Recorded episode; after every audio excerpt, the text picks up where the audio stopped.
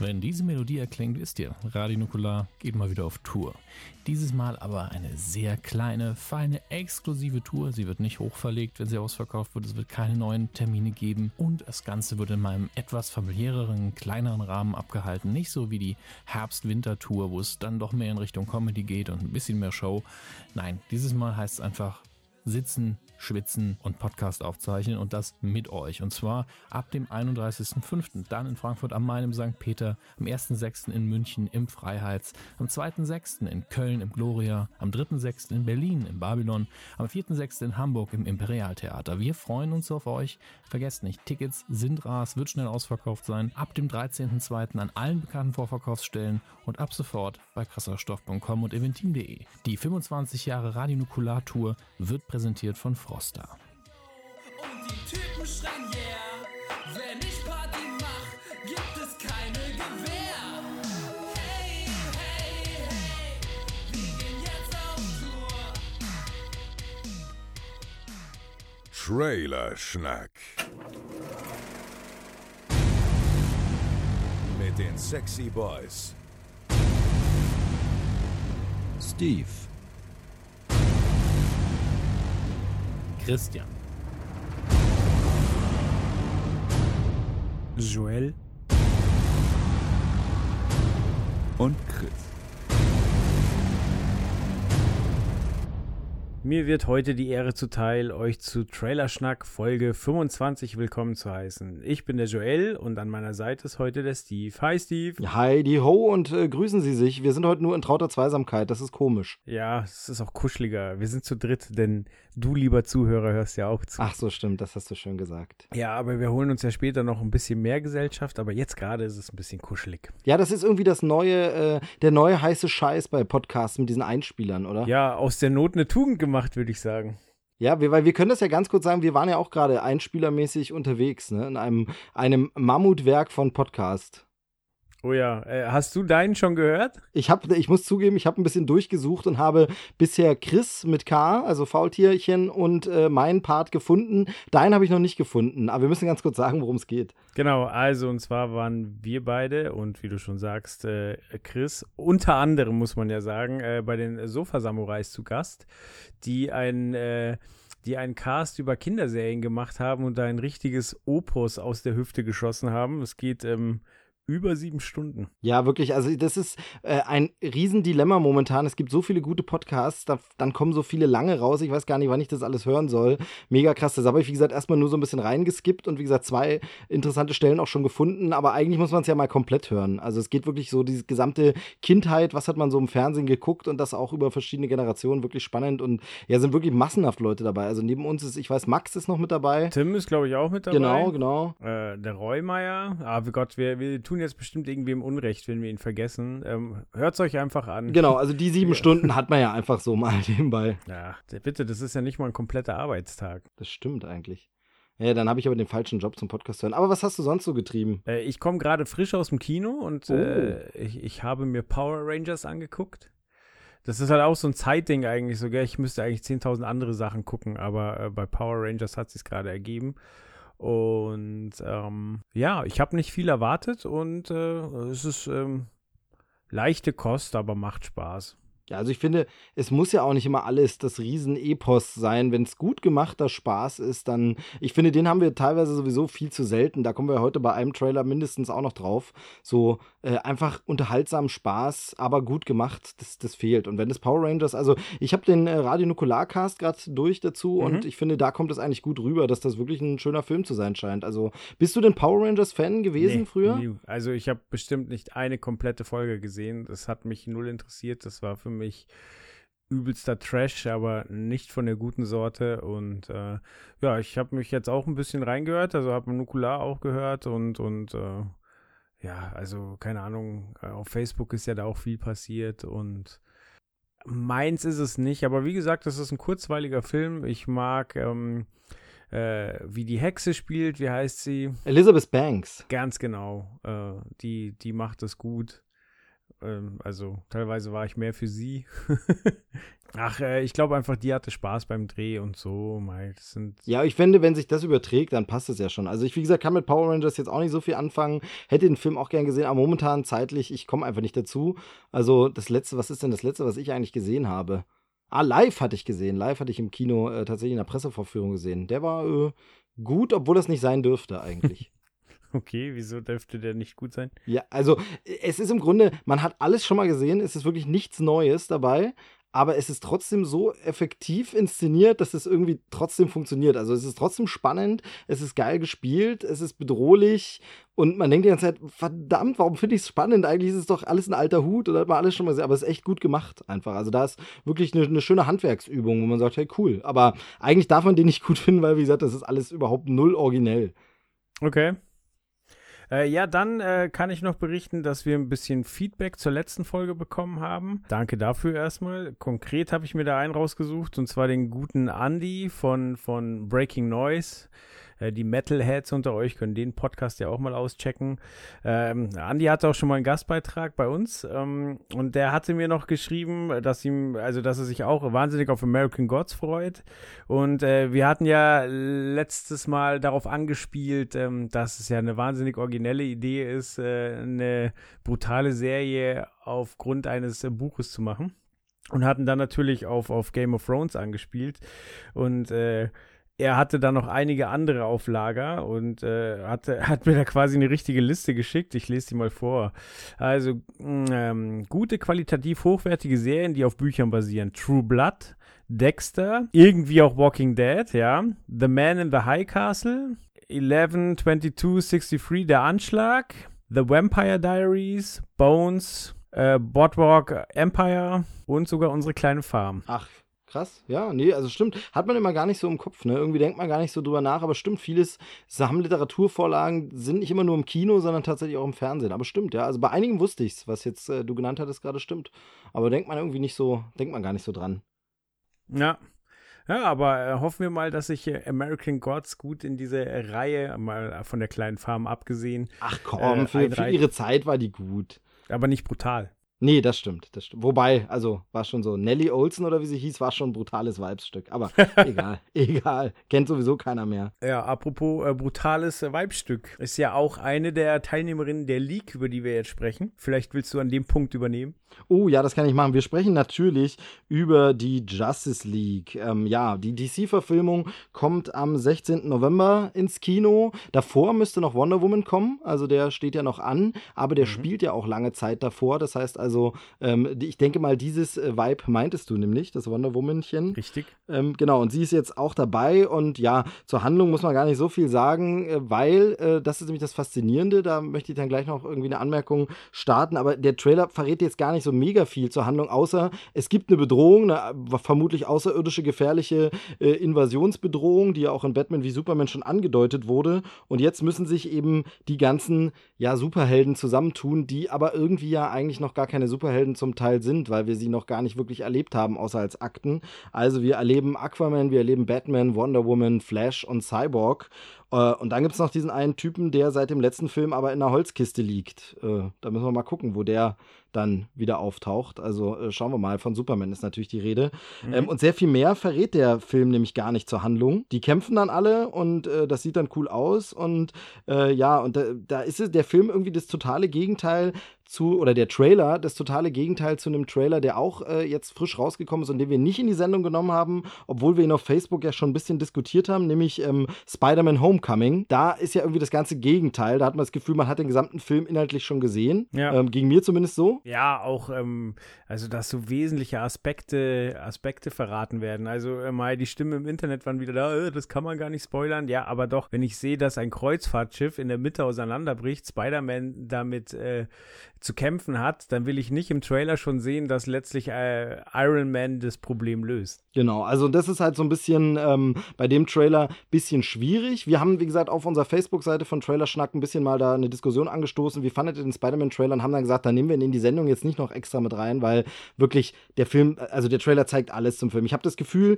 dieser Spider-Man-Film wird cool, aber ich habe auch das Gefühl, ich kenne die komplette Handlung und habe alle wichtigen Szenen und coolen Momente schon gesehen, außer es gibt plötzlich noch einen dritten Akt, der da komplett ausgespart wird. Aber ganz ehrlich, wir kennen äh, unsere Marvel-Filme, so gut sie sind, aber da wird jetzt nichts aus dem Hut gezaubert werden, von dem wir noch nichts gehört haben. Also ganz ehrlich, das glaube ich nicht. Ja.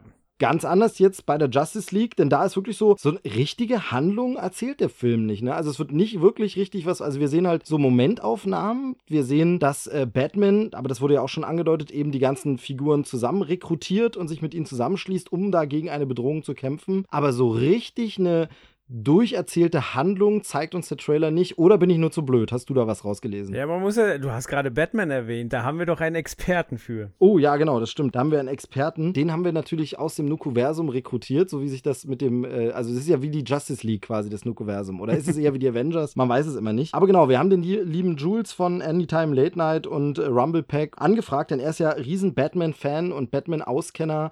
Und ähm, ja, bevor wir irgendwelchen unqualifizierten äh, Sermon abgeben, was wir dann hinterher trotzdem überlassen wir ihm werden. das. Genau, nein, überlassen wir ihm das äh, Qualifiziertes abzugeben und wir können danach dann uns anschließen, aber doppeln dann nicht ganz so. Von daher sehr gut. Dann äh, hören wir ihn erstmal an, würde ich sagen. Viel Spaß mit Jules.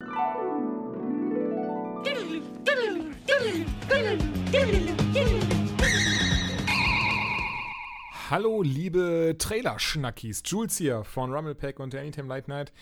Und ich wollte mal meinen Senf zum Justice League Trailer abgeben. Also zum, zum zweiten Justice League Trailer. Es gab schon den ersten, der mir tatsächlich recht gut gefallen hat, der ein bisschen ruhiger war und ein bisschen mehr ähm, Handlung verriet.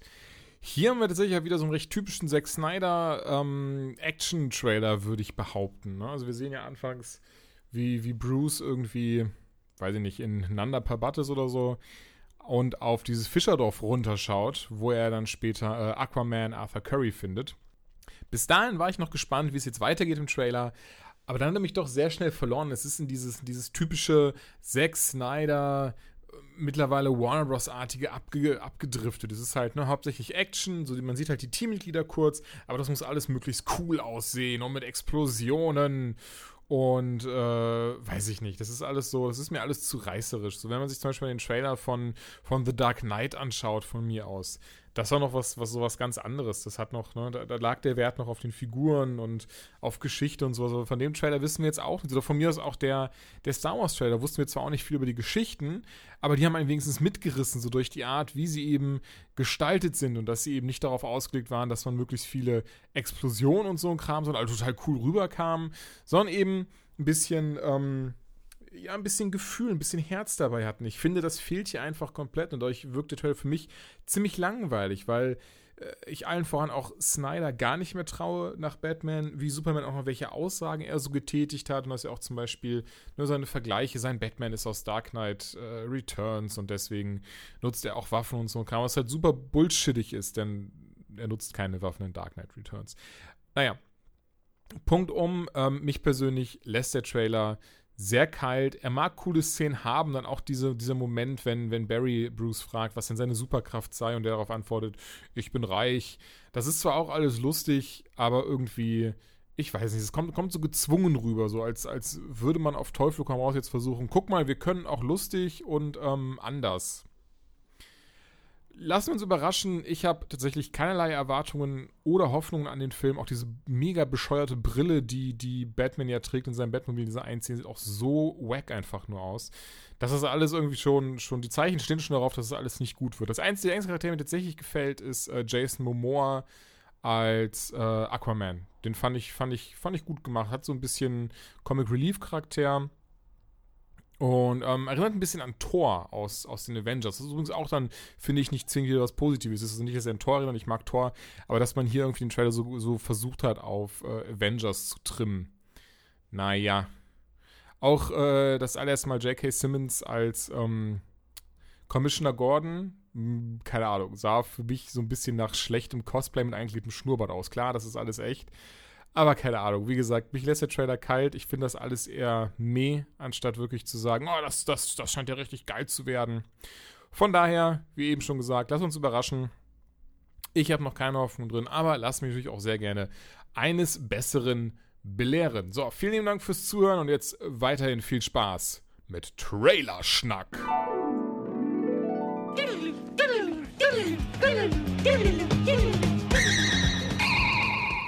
Ja, vielen Dank, Jules. Äh, danke für den Einspieler. Der Batman-Experte hat gesprochen. Meinen Senf gebe ich gleich dazu, aber Joel, du bitte darfst zuerst mal antworten. Stimmst du zu oder nicht? Oder was siehst du da bei dem Trailer? Also, ich, ich stimme auf jeden Fall zu, dass Aquaman der coolste im Trailer ist. Wer hätte das gedacht, wenn man vor ein paar Jahren sich mal ein paar Aquaman-Zeichnungen angeguckt hat? ja, da sagst du was. Aber ist absolut cool besetzt. Dann hat er J.K. Simmons ähm, erwähnt und da bin ich hellhörig geworden, weil der war ja äh, früher bei Spider-Man in den Filmen zu sehen. Da war er der Zeitungsverleger. J. Jonah Jameson. Genau. Er hatte die Seiten gewechselt, der gute JK. Das ist ja auch interessant. Ähm, sonst, ich weiß nicht, was hätte der Trailer denn richtiger machen können?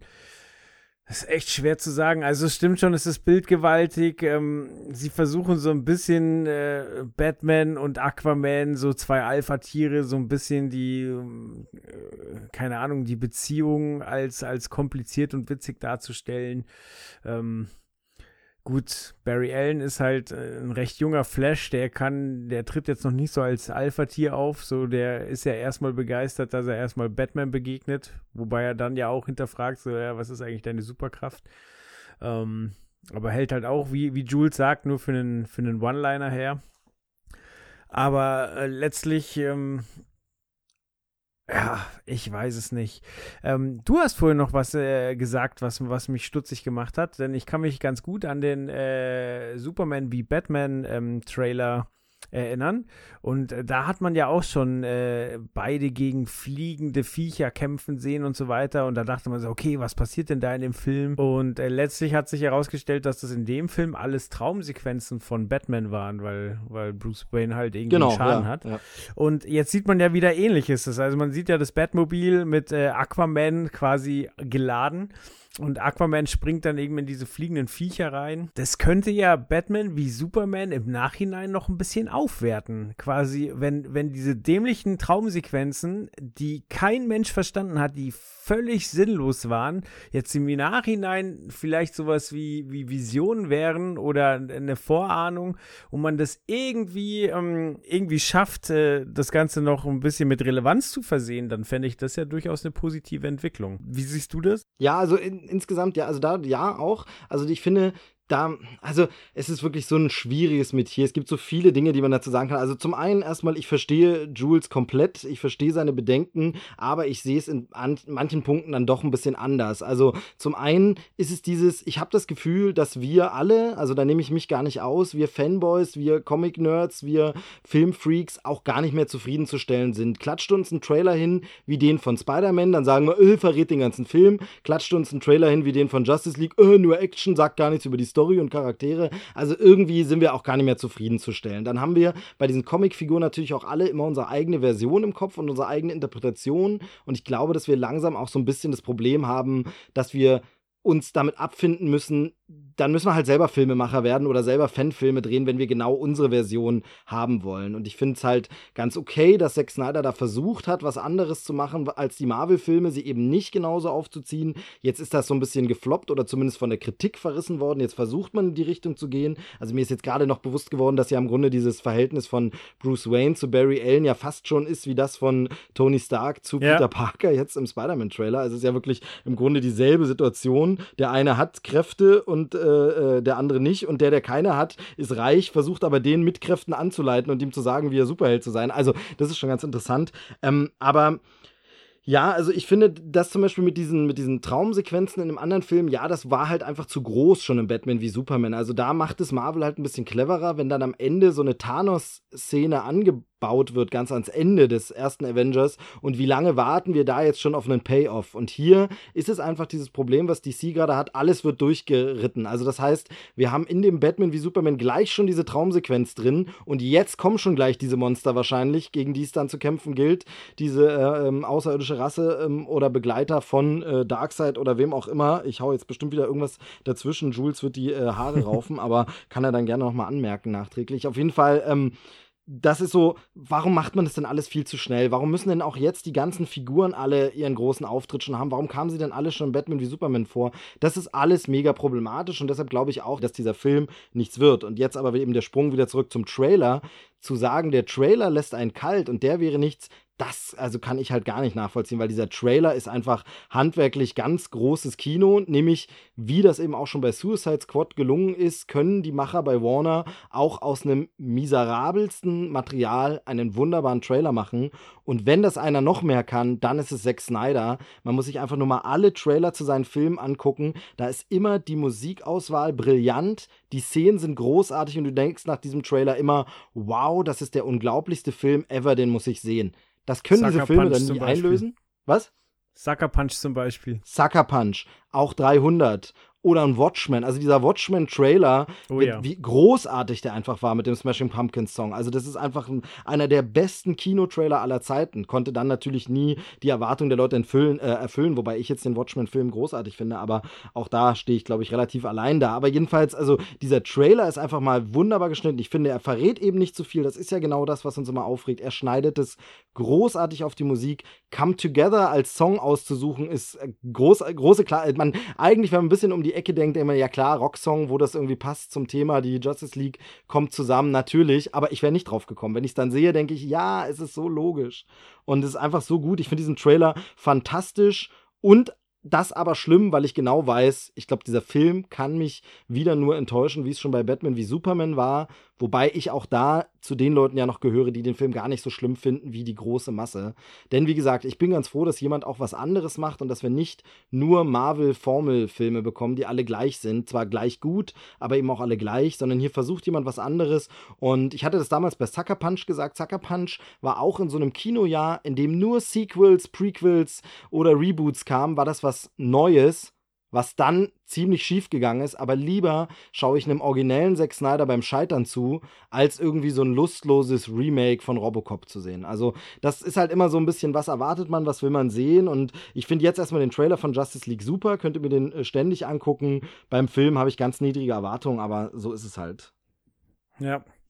Äh, Come Together übrigens in der Version von Godsmack und äh, davor gab es halt mal wieder die White Stripes. Ja, sehr, sehr gut. Was ich ähm, noch sagen wollte, genau, weil du hattest äh, J.K. Simmons erwähnt oder Jules auch schon erwähnt als Überläufer. Wir haben, ähm, ich habe ihn jetzt im Trailer gar nicht direkt erspäht, äh, vielleicht habe ich da nicht genau geschaut, aber irgendwie gelistet auch William Defoe, ne? Willem, Willem Defoe heißt er. Oh, der nächste Ähm, Überläufer. Und genau, der war ja auch schon bei, beim ganz ersten Spider-Man dabei. genau, der und, war äh, der, ist- Kobold. Genau, der ist jetzt auch dabei. Und ansonsten finde ich eben gerade das Interessante jetzt, weil eben die anderen Figuren sind ja alle jetzt schon bekannt aus Batman wie Superman, die neuen Figuren. Also Amber Heard ist ja neu dabei jetzt in dem Justice League als äh, Mera. Das ist ja eine Figur aus dem Aquaman-Kosmos. Dann haben wir ähm, den, ähm, wie gesagt, eben J.K. Simmons als Commissioner Gordon dabei. Da bin ich auch so ein bisschen stutzig, ob das klappen wird. Und als der Vater von Barry Allen ist ja Billy Crudup dabei. Über den hatten wir, glaube ich, in Trailerschnack auch schon mal geredet oder in irgendeinem anderen Podcast. Aber ähm, der unter anderem den, den blauen, blauen Schlumpf aus Watchmen gespielt hat. Ähm, Mhm. Der ist hier auch wieder mit dabei, genau. Also auch ein alter Zack Snyder-Kumpel. Und ich finde, wie gesagt, der Trailer sieht super aus. Es ist einfach Comic auf die Leinwand gebracht. Und ich frage mich immer so ein bisschen, auch bei Batman wie Superman, ich glaube, genau diese selbe Story wie Batman wie Superman als Comic, Graphic Novel, ich glaube, wir hätten es alle super okay gefunden, aber es funktioniert halt im Kino nicht. Weil ich glaube, Zack Snyder verwechselt halt Kino und Comic und das Erzählen dieser Szenen und Panels das ist halt im Kino einfach was anderes. Und das ist, glaube ich, sein großes Problem. Denn auch bei Sucker Punch sehen manche Szenen ja aus wie ein großartiges zweiseitiges Panel. Aber im Film erwartet man es eben doch ein bisschen anders. Hm. Ja, aber trotzdem fuckt er ja auch die Comic-Fans so ab. Also, wenn man, äh, keine Ahnung, letzte Folge Anytime hat, hat Jules wieder darüber gerantet, dass, äh, dass Batman einfach Waffen benutzt. Und äh, also wenn man halt so auf den, den Comic-Look beharrt und das so eins zu eins umsetzt, ich meine, es gab ja auch äh, Umsetzungen, die das gemacht haben, wie 300 oder auch Sin City, die das wirklich Panel für Panel gemacht haben. Oder Watchmen ist ja auch sehr, sehr nah am Comic und wo es auch funktioniert hat.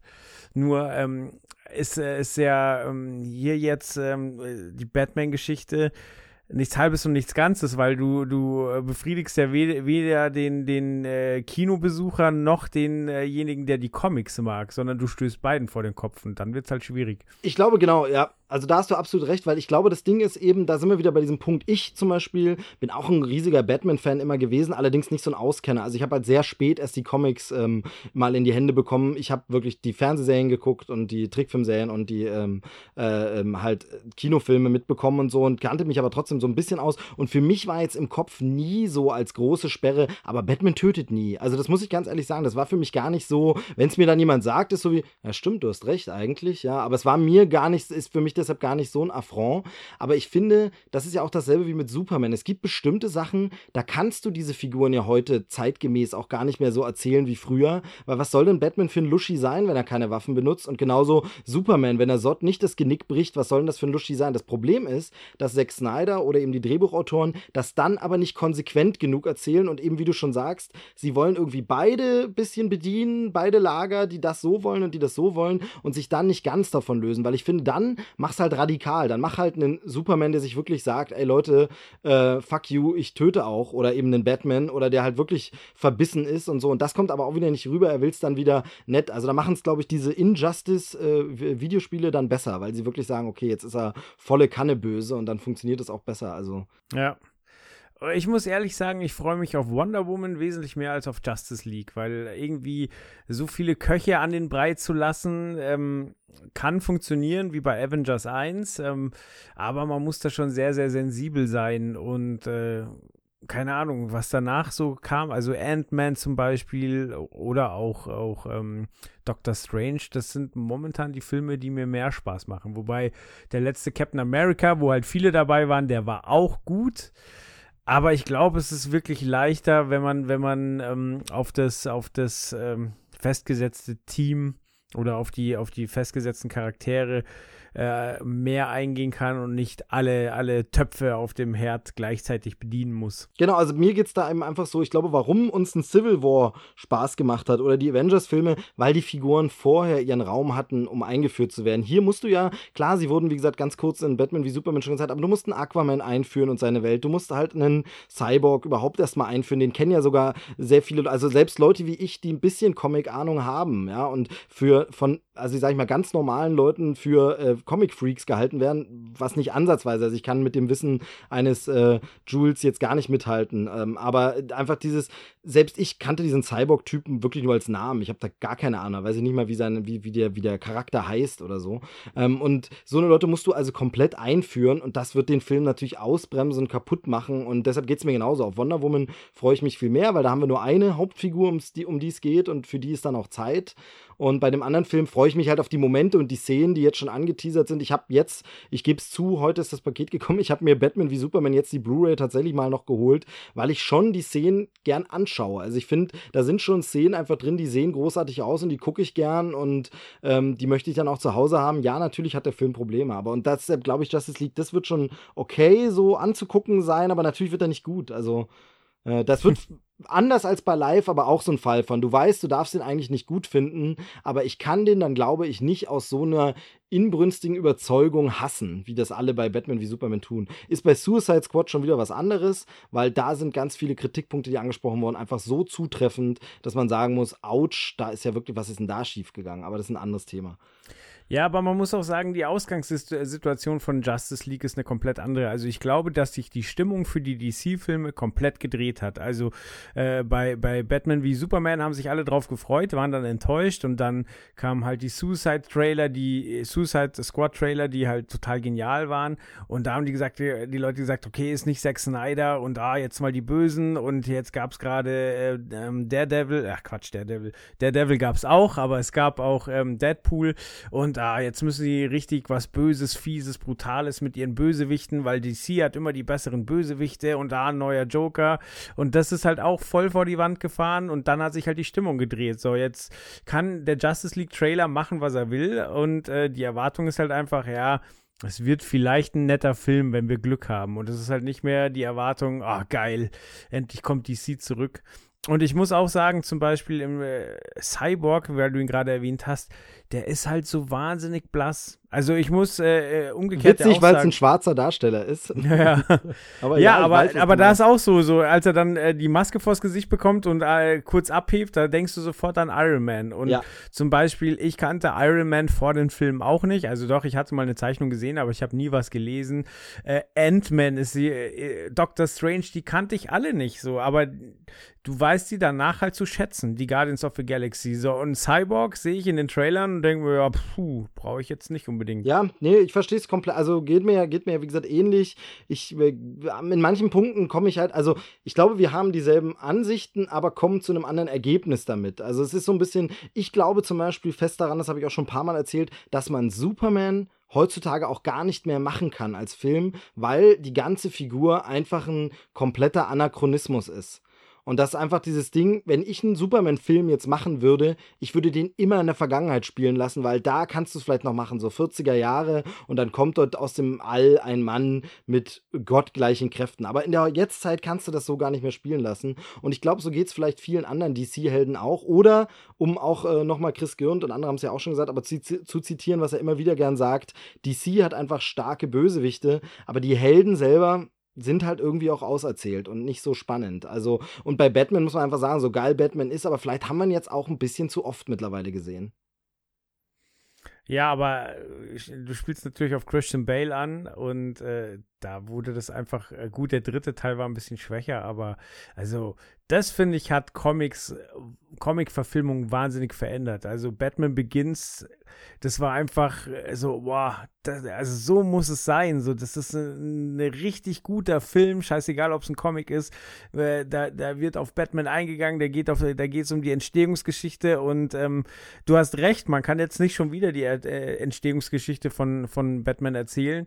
Das ist ja auch bei Spider-Man wahnsinnig anstrengend und so weiter. Aber also es ist ja möglich, gute DC-Filme zu machen, weil es wurde schon gemacht.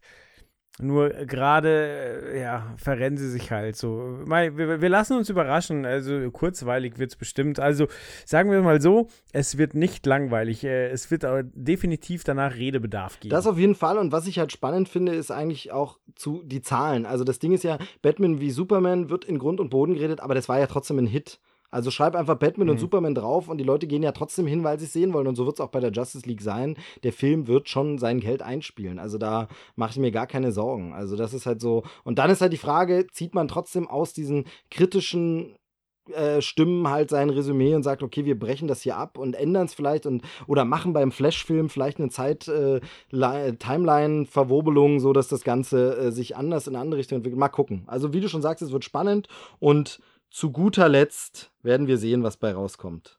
Ach, schön. Habe ich das nicht schön gesagt? Ja. Denn zu guter Letzt heißt auch der nächste Film, über den wir sprechen wollen. Und ich glaube, krasser kann man jetzt gar nicht brechen. Ne? Es war ein ganz anderes Genre, ganz anderes Ding, ähm, viel ruhiger Ja. und aber schon wieder, wir haben da so ein bisschen so ein Fable dafür entdeckt, schon wieder mit alten Leuten, nee, mit einer alten Leut. und zwar Shirley MacLaine. Ähm, sagte dir der Name denn was? Äh, mir sagte das Gesicht was, äh, mir sagte auch der Name was, aber ich habe jetzt dann die Filmografie mal äh, so kurz durchstöbert und viel, was ich kenne, ist eigentlich nicht dabei. Ja, ähm, ich geb's an der Stelle mal ganz offen zu. Ich bin ja, werde ja immer so als so Filmfreak und Filmnerd verschrien. Ich habe auch kaum was mit ihr gesehen. Also den Namen kenne ich, ist eine Legende. Shirley MacLaine, Oscar-Preisträgerin, besonders bekannt für Das Apartment von Billy Wilder.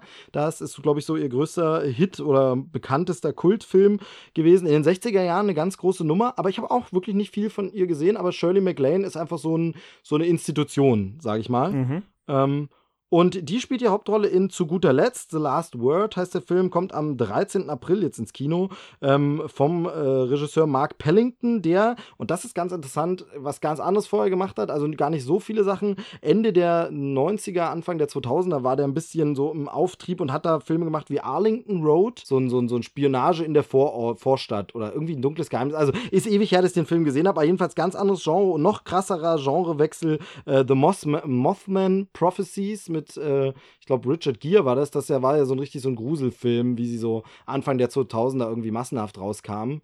Und jetzt der Film ist halt ganz was anderes, ist nämlich so eine Komödie. Ähm, vielleicht ein bisschen schwarzhumorig, aber auf jeden Fall eine Komödie. Es geht um Harriet, das ist eine ältere Geschäftsfrau, würde ich jetzt schätzen, 70 oder so vielleicht. Man weiß es nicht genau.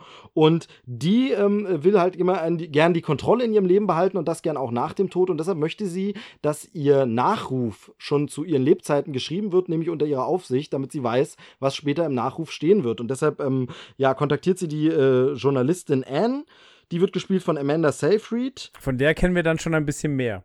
Genau, von der kennen wir schon eine ganze Menge mehr. Die ist ja, wobei sie jetzt auch irgendwie, ich habe das Gefühl, ich habe sie jetzt sehr lange nicht gesehen. Irgendwie war die in den letzten Jahren nicht so, nicht so aktiv, keine Ahnung. Ja, also das stimmt. 2016 hat sie nichts gemacht, hat sie sich mal eine, eine kleine Pause genommen. Danach, äh, davor, 2015 hat sie aber schon noch irgendwie TED 2 gemacht zum Beispiel oder, oder Pan. Genau, Also, ja, da war sie noch in einigen Sachen dabei. Also sehr, sehr erfolgreich ähm, äh, und ähm, ja, vielleicht sowas, wo man dann in 50 Jahren mal sagt, die Shirley MacLaine ihrer Zeit, keine Ahnung. Aber auf jeden Fall, ähm, sie spielt die Journalistin, die sich dann aufmacht, um so ein bisschen zu, ja, natürlich äh, Informationen zu sammeln für den Nachruf und alte Bekannte von Harriet zu treffen und äh, sie eben zu befragen. Und da kommt raus, so richtig nett und beliebt scheint Harriet nicht zu sein. Das Ähm, ist noch sehr freundlich ausgedrückt. Genau, ich habe es versucht, ein bisschen freundlich auszudrücken. Und jetzt äh, geht es natürlich so ein bisschen darum, äh, kann sie sich auf ihre alten Tage noch ändern und wird aus dem, äh, äh, ja, Grantel dann doch noch eine nette Frau. Ähm, genremäßig würde ich vermuten, es gelingt. Aber man weiß es natürlich noch nicht. Und ähm, genau, das ist zu guter Letzt äh, deine Meinung zum Trailer. Ich glaube, dass das so eine Art Film ist, die mir sehr, sehr gut gefällt. Mich erinnert es ein bisschen an ähm, die Weihnachtsgeschichte, so von dem Alten, den keiner leiden kann Mhm, und mhm. ähm, der dann halt Feedback kriegt und äh, versucht sich zu ändern. Dann erinnert es mich sehr an ähm, Der Teufel trägt Prada. Also es gibt den, den jungen Protégé, halt hier in dem Fall Amanda Seyfried, ähm, der halt mit dem mit dem rechthaberischen, übermächtigen äh, Boss zu tun hat und äh, aber halt einfach im Dialog schafft, ähm, eine Veränderung zu verursachen. Wobei sich bei äh, Der Teufel der trägt Prada Meryl Streep ja nie wirklich verändert. Aber es halt trotzdem geschafft wird, eine, eine Verbindung oder einen Zugang zu ihr aufzubauen. Und ähm, die, äh, die Kleine ist auch sehr, sehr süß, die da noch mit rumsteuert, die, die, ähm, keine Ahnung, ich glaube, die, die den Plattenkoffer zieht und so weiter. Ähm, mir hat schon im Trailer, äh, war ein Zitat, was bei mir hängen geblieben ist. Ich wünsche Ihnen keinen schönen Tag, ich wünsche Ihnen einen Tag, der etwas bedeutet. Ja, sehr schön. Das fand ich auch, auch das hätte ich auch herausgehoben, weil das wirklich, das ist so ein Satz, das erwartet man, also dass die guten Filme dieses Genres liefern so einen Satz. Ja.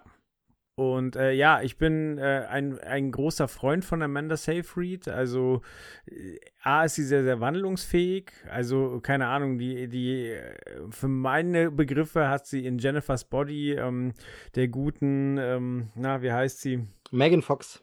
Megan Fox ganz schön die Show gestohlen. Und äh, ja, der, der Kuss zwischen den beiden hat sich schon in mein Gehirn gebrannt, aber die hat halt auch so Sachen gemacht wie Mamma Mia zum Beispiel mit an der Seite von Meryl Streep und Pierce Brosnan und so weiter. Ähm, Les Miserables war sie auch dabei, oder? richtig, war sie Ja. auch dabei. Äh, auch in Time mit Justin Timberlake, wo sie eine, eine etwas, äh, ja, äh, durchaus etwas heißere Person gespielt hat.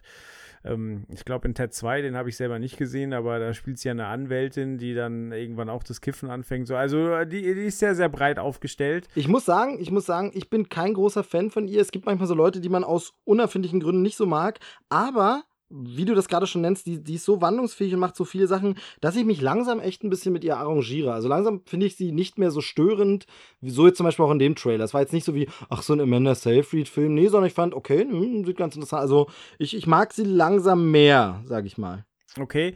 Äh, ich habe eine Rolle, wo ich sie wahnsinnig gern gesehen hätte, die sie aber nicht bekommen hat. Äh, die hat nämlich Dakota Jones bekommen und äh, vielleicht kannst, äh, wie würdest du das denn einschätzen? Ich hätte Amanda Seyfried wahnsinnig gerne in Shades of Grey gesehen, weil die kann halt äh, die, die, jetzt äh, hart gesagt, Brillenschlange, die schüchterne, die aber dann halt irgendwann auch die Peitsche rausholt, kann die halt beides geben und die wäre meine absolute Wunschbesetzung gewesen. Ja, ist bei mir so. Bei, bei Shades of Grey geht es mir so, dass ich am liebsten hätte, dass es diese Filme nicht geben würde. Und von daher ist mir dann auch egal, wer das spielt. Also da bin ich sehr, sehr rigoros und auch nicht besonders beliebt für diese Meinung. Aber es sind für mich wirklich so durchkalkulierte Mistproduktionen, bei denen ich der Meinung bin, nee, die darf es gar nicht geben. Und dass da überhaupt Schauspieler mitspielen, die irgendwas auf sich halten, da, ne.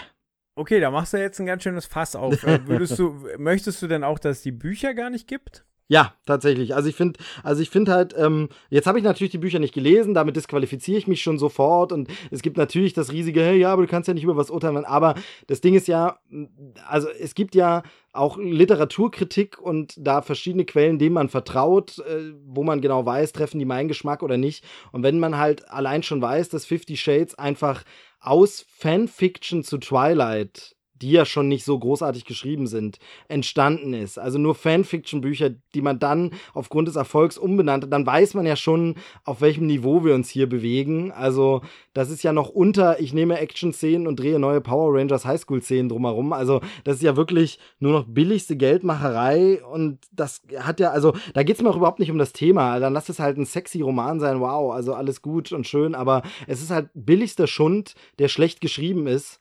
Und wenn Leute das lesen, halte ich das tatsächlich für Zeitverschwendung. Also. Okay.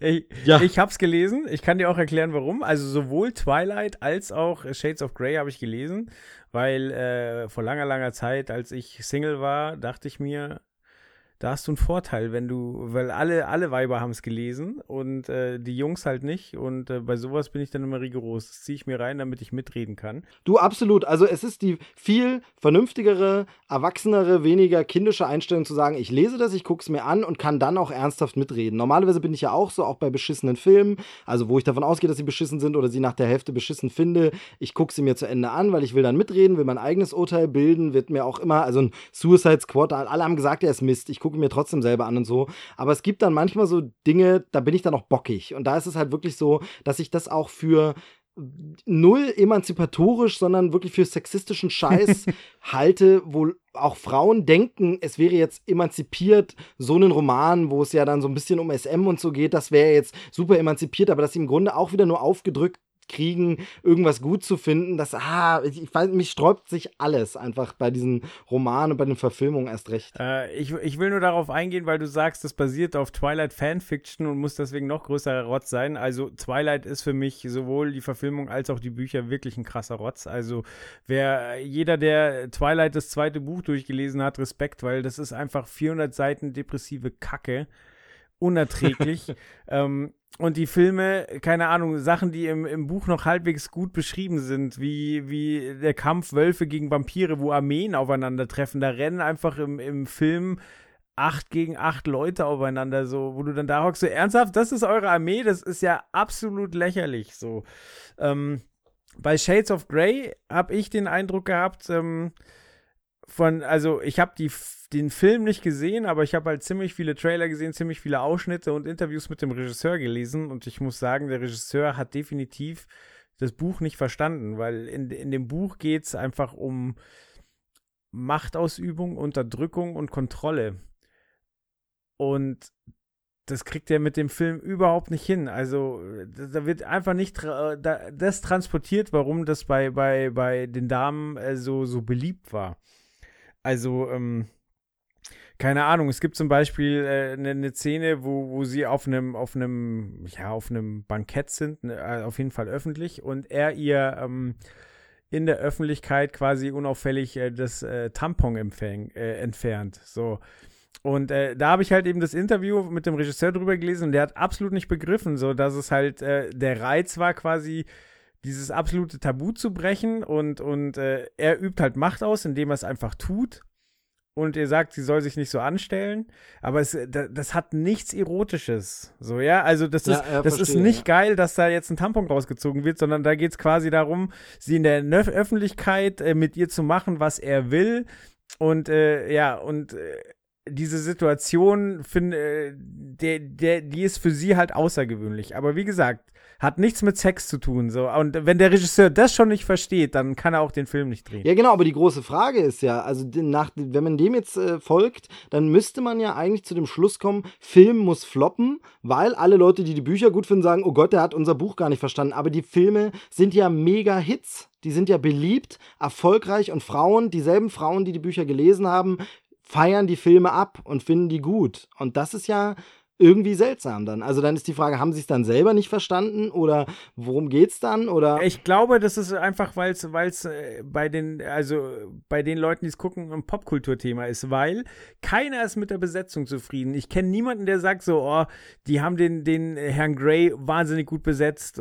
Alle finden ihn scheiße. Aber alle rennen auch in den zweiten Teil, sagen so, ja, egal, hier, äh, wir treffen uns im Kino, stellen uns vorher eine Flasche Sekt ins Gesicht und äh, haben dann hinterher was zum Reden und zum Lästern. Also, keine Ahnung, selbst Magic Mike ist heißer als die Scheiße, so. Aber alle rennen sie rein und, und ähm, damit sie was zu reden haben. Aber ich glaube, dass jedem, der da reingeht, wirklich bewusst ist, dass er sich Grütze anguckt. Es ist, es ist nur das Popkulturelle so, okay, da habe ich was, wo ich morgen im Büro drüber reden kann. Ja, und da sind wir ja wieder auf demselben Level wie eben bei Batman, wie Superman und eben Justice League. Die Leute finden es blöd, aber sie gehen trotzdem wieder rein, weil es die Marke ist, ja. Ja. Naja, Aber gut, jedenfalls, zurück äh, gut. Zu, zu guter Letzt. genau. Ähm, ganz, ganz andere Hausnummer. Ich glaube, dass das ein kleiner, liebevoller Film ist. Wie gesagt, schon das erste schöne Zitat äh, im Trailer zu sehen. Ähm, ich mag, ähm, ich, keine Ahnung, es, es passiert auch viel zu selten, dass ähm, zwei, zwei verschiedene Generationen aufeinandertreffen. Also, ähm, ich habe schon erwähnt, der Teufel trägt Prada. Dann gab es, ähm, ich glaube, der Film hieß Der Praktikant mit Robert De Niro, wo es quasi genau umgekehrt ist, wo der, der Rentner äh, eine Man Praktikantin. lernt nie aus, hieß er. Man lernt nie aus. Ja, genau. Und äh, der war auch sehr nett. Und ich mag es immer, wenn verschiedene Generationen aufeinandertreffen und lernen miteinander umzugehen, weil das, finde ich, bei uns im Alltag komplett fehlt. So. Also man schlägt sich so mit seiner eigenen Familie rum, aber dass so richtig Austausch mit jemandem, der 10, 20, 25, 30 Jahre älter ist, stattfindet, das passiert einfach viel zu selten. Und ähm, ja, vielleicht bringt ja so ein Film dann auch Leute dazu, mal in ihrer Umgebung zu gucken, äh, welcher Erfahrungsschatz sich da auftut. Ja, und ich finde, es muss ja auch gar nicht im Film, so wie es hier jetzt ist, der Austausch zwischen Jung und Alt sein, einfach eine starke alte Figur im Film. Also das kann natürlich wie bei ähm, Abgang mit Stil, den wir in der letzten Folge besprochen haben, sein, dass es einfach so diese drei alten Buddies sind. Aber das kann eben auch der schrullige Alte und seine Frau sein, wie in Nebraska zum Beispiel, ähm, gro großartiger Film von vor ein paar Jahren. Ähm, oder aber eben wie hier jetzt einfach Shirley MacLaine. Oder ich denke auch an, gut, der war jetzt noch nicht ganz so alt, aber sowas wie ähm, About Schmidt oder ähm, Besser geht's nicht mit Jack Nicholson, der da den alten Grantel so ein bisschen spielt. Einfach eben diese alten Figuren, denen mal Raum geben und einen eigenen Film. Es muss ja nicht immer der junge Hauptdarsteller sein. Ähm, das finde ich halt ganz angenehm. Da findet ja der Austausch mit der jungen Generation dann vielleicht auch über, das, über die Kinoleinwand hinweg statt. Ähm, ich finde, Shirley MacLaine kommt hier bei aller ähm, ja, Boshaftigkeit einfach super rüber. Erinnert mich ein bisschen so an die, an die Golden Girls, wo man sie einfach sagen will, ja, wenn ihr mal, wenn sie einen fiesen Spruch macht, möchte man einfach nur sagen, ey, du bist schon echt in Ordnung. Ähm, sehr, sehr gut. Sie sieht angenehm ja, unoperiert aus, wenn man das für eine Hollywood-Frau sagen kann, denn irgendwas lassen die irgendwie dann doch immer machen. Da braucht man sich keine Illusion machen. Ich glaube nicht, dass sie so ist, äh, wie sie ganz normal gealtert wäre, aber sie sieht relativ natürlich aus. Das äh, hilft natürlich dem Ganzen. Ähm, ich habe jetzt neulich so einen Trailer gesehen, ich habe den Namen schon wieder vergessen, aber Amy Schumer mit äh, Goldie Hawn und Goldie. Oh, ja. Ist Du gut erkennst sie halt gar nicht mehr. ist wirklich so schlimm. Es ist so traurig, weil sie auch ja wirklich ein, ein süßes äh, äh, Mäuschen war, was man jetzt im Alter hätte schön parodieren können, aber man erkennt sie halt nicht mehr als sie selbst. Also ganz, ganz schlimm. Ganz, ganz äh, tragisch. Aber jedenfalls, Shirley MacLaine sieht super aus, sieht sympathisch aus. Äh, so eine, ja, klingt ein bisschen blöd, meine ich gar nicht so, aber so eine freche Oma, ähm, die quasi nicht auf den Mund gefallen ist. Äh, schon cool und ähm, also der, ich freue mich auch auf den Film. Ähm, wo du gerade natürlich gealtert sagst, äh, da möchte ich noch eine, eine Empfehlung aussprechen. Ist jetzt kein Geheimtipp, weil es ganz oft auf der Netflix-Startseite, aber trotzdem kriege ich nicht mit, dass es viele Leute in meiner Umgebung gucken. Und zwar empfehle ich sehr äh, Grace und Frankie. Da ist jetzt am 24.03. die dritte Staffel rausgekommen. Ähm, die Hauptrollen spielen ähm, Jane Fonda Genau. und äh, äh, Lily Tomlin genau. die äh, beide ähm, eben nicht gemacht sind, so und äh, eben wird das auch in der Serie ähm, thematisiert. Also es gibt dann Fotos, äh, wo sie Werbung machen sollen, weil sie Produkte für ältere Leute herstellen und dann stellen sie halt fest, so ah, gar keine Falten mehr und sie sagen, doch, wir wollen die Falten. Martin Sheen spielt auch mit und ähm, der Grundplot ist eigentlich, dass ähm, ähm, eben Grace und Frankie sind die beiden Frauen, die sind mit zwei Männern verheiratet, treffen sich zum Essen, äh, sind halt befreundete Familien, wobei die Frauen sich gar nicht so richtig leiden können, weil die eine halt, äh, Jane Fonda ist eine taffe Geschäftsfrau und die andere ist ein kompletter Hippie. Also mit äh, Joints rauchen, äh, sich Steine auf den Kopf legen, meditieren ähm, und so weiter und so fort. Naja, auf jeden Fall treffen die sich zum Essen, Essen und ähm, Martin Sheen und äh, der, der andere Mann. Ähm, Äh, Sam Waterston, oder? Kann das sein? Moment, muss ich gucken. Glaube ich, der Schauspieler. Also ich äh, ganz kurz, ich habe nämlich nur so reingeschaut. Meine Frau guckte das ähm, ziemlich viel und äh, es sah immer sehr lustig aus. Äh, ich habe einfach wie immer nicht die Zeit gefunden, mal mehrere Folgen zu schauen, aber ich fand das äh, wirklich ganz nett, auch Ja. durch die Besetzung halt. Ja, genau. Also da ist es dann quasi so, dass die beiden Männer offenbaren, dass sie schon seit 25 Jahren schwul sind und verlassen jetzt ihre Frauen, weil sie sich endlich trauen. So. Und äh, das ist so die Ausgangssituation. Beide Familien haben halt auch Kinder. Ähm, und äh, das meine ich halt so. Also die Hauptdarsteller sind wirklich die, die äh, Charaktere jenseits der 70, aber es gibt halt auch die, die junge Familie, es gibt die Interaktion und das ist eine, eine unaufgeregte Serie, wo du ähm, viel zu lachen hast, obwohl es kein Brechstangenhumor ist, wo du ab und zu auch mal weinst, weil dir die Charaktere einfach ins Herz wachsen und äh, ja, so eine kleine Empfehlung am Rande. Genau, cool, ja, schön. Äh, passt absolut dazu. Wie gesagt, ich hatte auch schon mal reingeguckt. Deshalb gut auf Netflix. Ähm, was die sowieso an Serien raushauen, krass. Also wirklich, wie viel gutes Zeug da dabei ist. Was wirklich sich ein, wo sich immer ein Blick lohnt. Sehr, sehr gut. Und so, wie gesagt, auch bei zu guter Letzt. Also ich glaube, glaube, der wird schön. Aber darf ich meine Floskel wieder bringen? Gerne. Ich weiß nicht, ob ich dafür ins Kino gehen würde. Wahrscheinlich gucke ich ihn zu Hause. Habe ich letztens auch was gelesen, dass ja äh, es doch noch mal wieder ein Angriff mehr genommen wird, wahrscheinlich für einen Premiumpreis in Zukunft Filme eher schon ins Heimkino zu bringen. Also ich freue mich, wenn das wirklich in den nächsten Jahren kommt, wäre ich echt happy. Habe ich auch gelesen, finde ich auch interessant, aber da, da interessiert mich dann wirklich, ob du, ob du so eine Couch-Potato bist oder dann noch ein Sparfuchs. Also wärst du wirklich bereit für, also angenommen Amazon oder Netflix bieten den Kinofilm an. Ähm, also es ist ja, es war ja erst die Rede von äh, 10 Tage nach Kinostart, jetzt haben sie es 30 Tage nach Kinostart, was ja vollkommen okay wäre. Also da läuft ein erfolgreicher Film ja dann doch noch, also wenn er sehr erfolgreich ist. Ähm, aber du müsstest, um ihn zu Hause zu gucken, ungefähr 30 Euro zahlen. Absolut. 30 Euro wäre so die Grenze, wo ich auf jeden Fall dabei wäre noch, weil ich habe es einfach durchgerechnet. Ähm, zwei Personen im Kino sind wir bei einem 8-Euro-Ticketpreis bei 16 Euro. So, und dann Und 8 kommt. Euro ist schon sehr niedrig angesetzt. Genau, ist jetzt einfach mal niedrig angesetzt, äh, Provinzkino zum Kinotag, 16 Euro. Und dann kommt einfach der große Faktor, der alles schlägt, Argument, ich habe ein kleines Kind. Und das heißt, ich brauche immer einen Babysitter, weil die Oma wohnt nicht gleich im Nachbarhaus. Ähm, Mhm. Das heißt, ich brauche einen Babysitter und wenn du den fair bezahlen willst und du für den Kinoausflug, für einen normal langen Film, sage ich mal, das Kino ist nicht zu weit weg, bist du drei Stunden weg. Das heißt, Minimum 30 Euro für den Babysitter sind auch weg. Und damit habe ich das Geld schon. Also und damit, da bin ich aber wie gesagt noch nicht aus dem Haus gegangen und nix und alles und so. Und dann gucke ich den Film lieber zu Hause für 30 Euro. Ganz ehrlich, das wäre es mir wert. Okay. Natürlich nicht bei jedem Film, eben also zu guter Letzt, da warte ich dann bis für 8,99 die Blu-ray kommt, klar. Aber ich sag mal jetzt als Beispiel Justice League. Also das wäre so ein Ding, wo ich sage 30 Euro, dafür kann ich ihn gleich zu Hause gucken. Gern. Bin ich, wäre ich Ja, lädst du mich bereit. noch mit ein, lege ich auch einen Teil dazu und dann wird es immer günstiger. Das außerdem, das außerdem. Also es war die Rede da in dem Artikel von 30 bis 50 Euro und ich sag mal äh, 50 Euro, ja, einfach noch die Nachbarn, die auch Kinder haben, dazugeholt, ist man schon zu viert. Zack, also äh, dann lohnt sich schon. Also das ähm, absolut, äh, absolut äh, ein Beispiel, das sich zumindest für Menschen mit Kindern rechnet. Okay.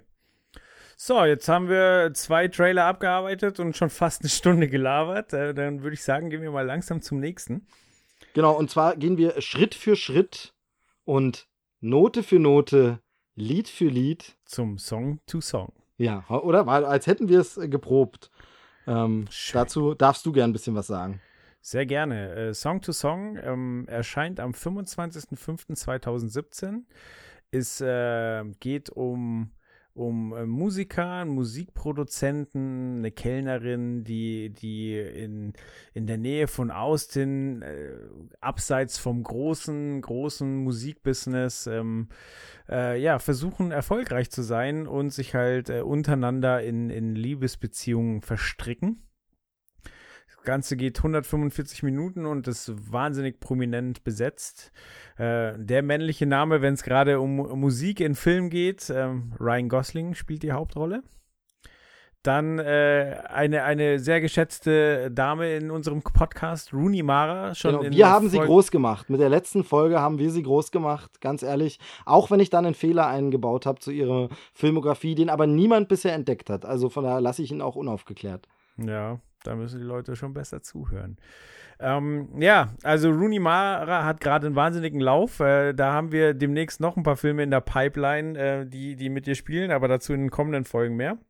Dann haben wir den guten Michael Fassbender und äh, die wunderbare Natalie Portman.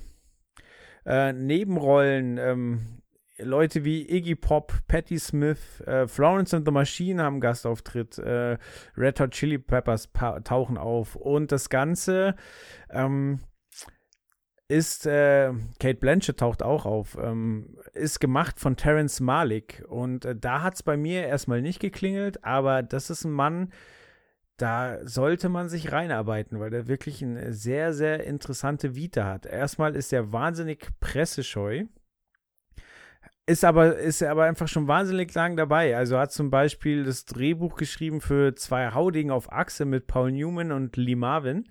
Hatte auch äh, das Drehbuch überarbeitet von Dirty Harry. Man muss aber dazu sagen, dass äh, dann seine Drehbuchänderungen nicht im fertigen Film gelandet sind. Aber äh, der Film mit ähm, Paul Newman und Lee Marvin, wie gesagt, äh, das Drehbuch hat er 1972 geschrieben. Und ähm, er ist aber wahnsinnig pressescheu und ähm, macht halt Filme, wenn, wenn ihn gerade die Muße küsst. Also er hat 1973 Badlands gemacht zum Beispiel. Ähm, und Badlands hat äh, Quentin Tarantino dazu inspiriert, das Drehbuch zu Natural Born Killers zu schreiben. Dann hat er ähm, 1998 Der schmale Grat gemacht. Er hat, ähm, er hat äh, Tree of Life gemacht. Äh, er hat ähm, im selben Jahr hat er Wonder gemacht, zum Beispiel mit Ben Affleck, äh, Rachel McAdams und Javier Bardem. Ähm, ist eigentlich immer, wenn er irgendwie was anstellt, ist er äh, für einen Oscar nominiert, entweder fürs Buch oder für, für die Regie. Und äh, ja, aber wie gesagt, äh, teilweise, wenn die Filme floppen, dann, dann verschwindet er halt auch mal für ein Jahrzehnt und macht nichts. Also, wenn man sich so seine Vita anguckt, ähm, äh, Badlands 73, der nächste Film 78 und dann der nächste Film 98 mit der schmale Grat. Und äh, ja, hat jetzt halt äh, Song to Song gemacht. Da muss man auch, äh, man sieht ja im Trailer schon, äh, wie, wie ähm, die gute Mara, ähm, die Rooney Mara Gitarre spielt auf einem Festival.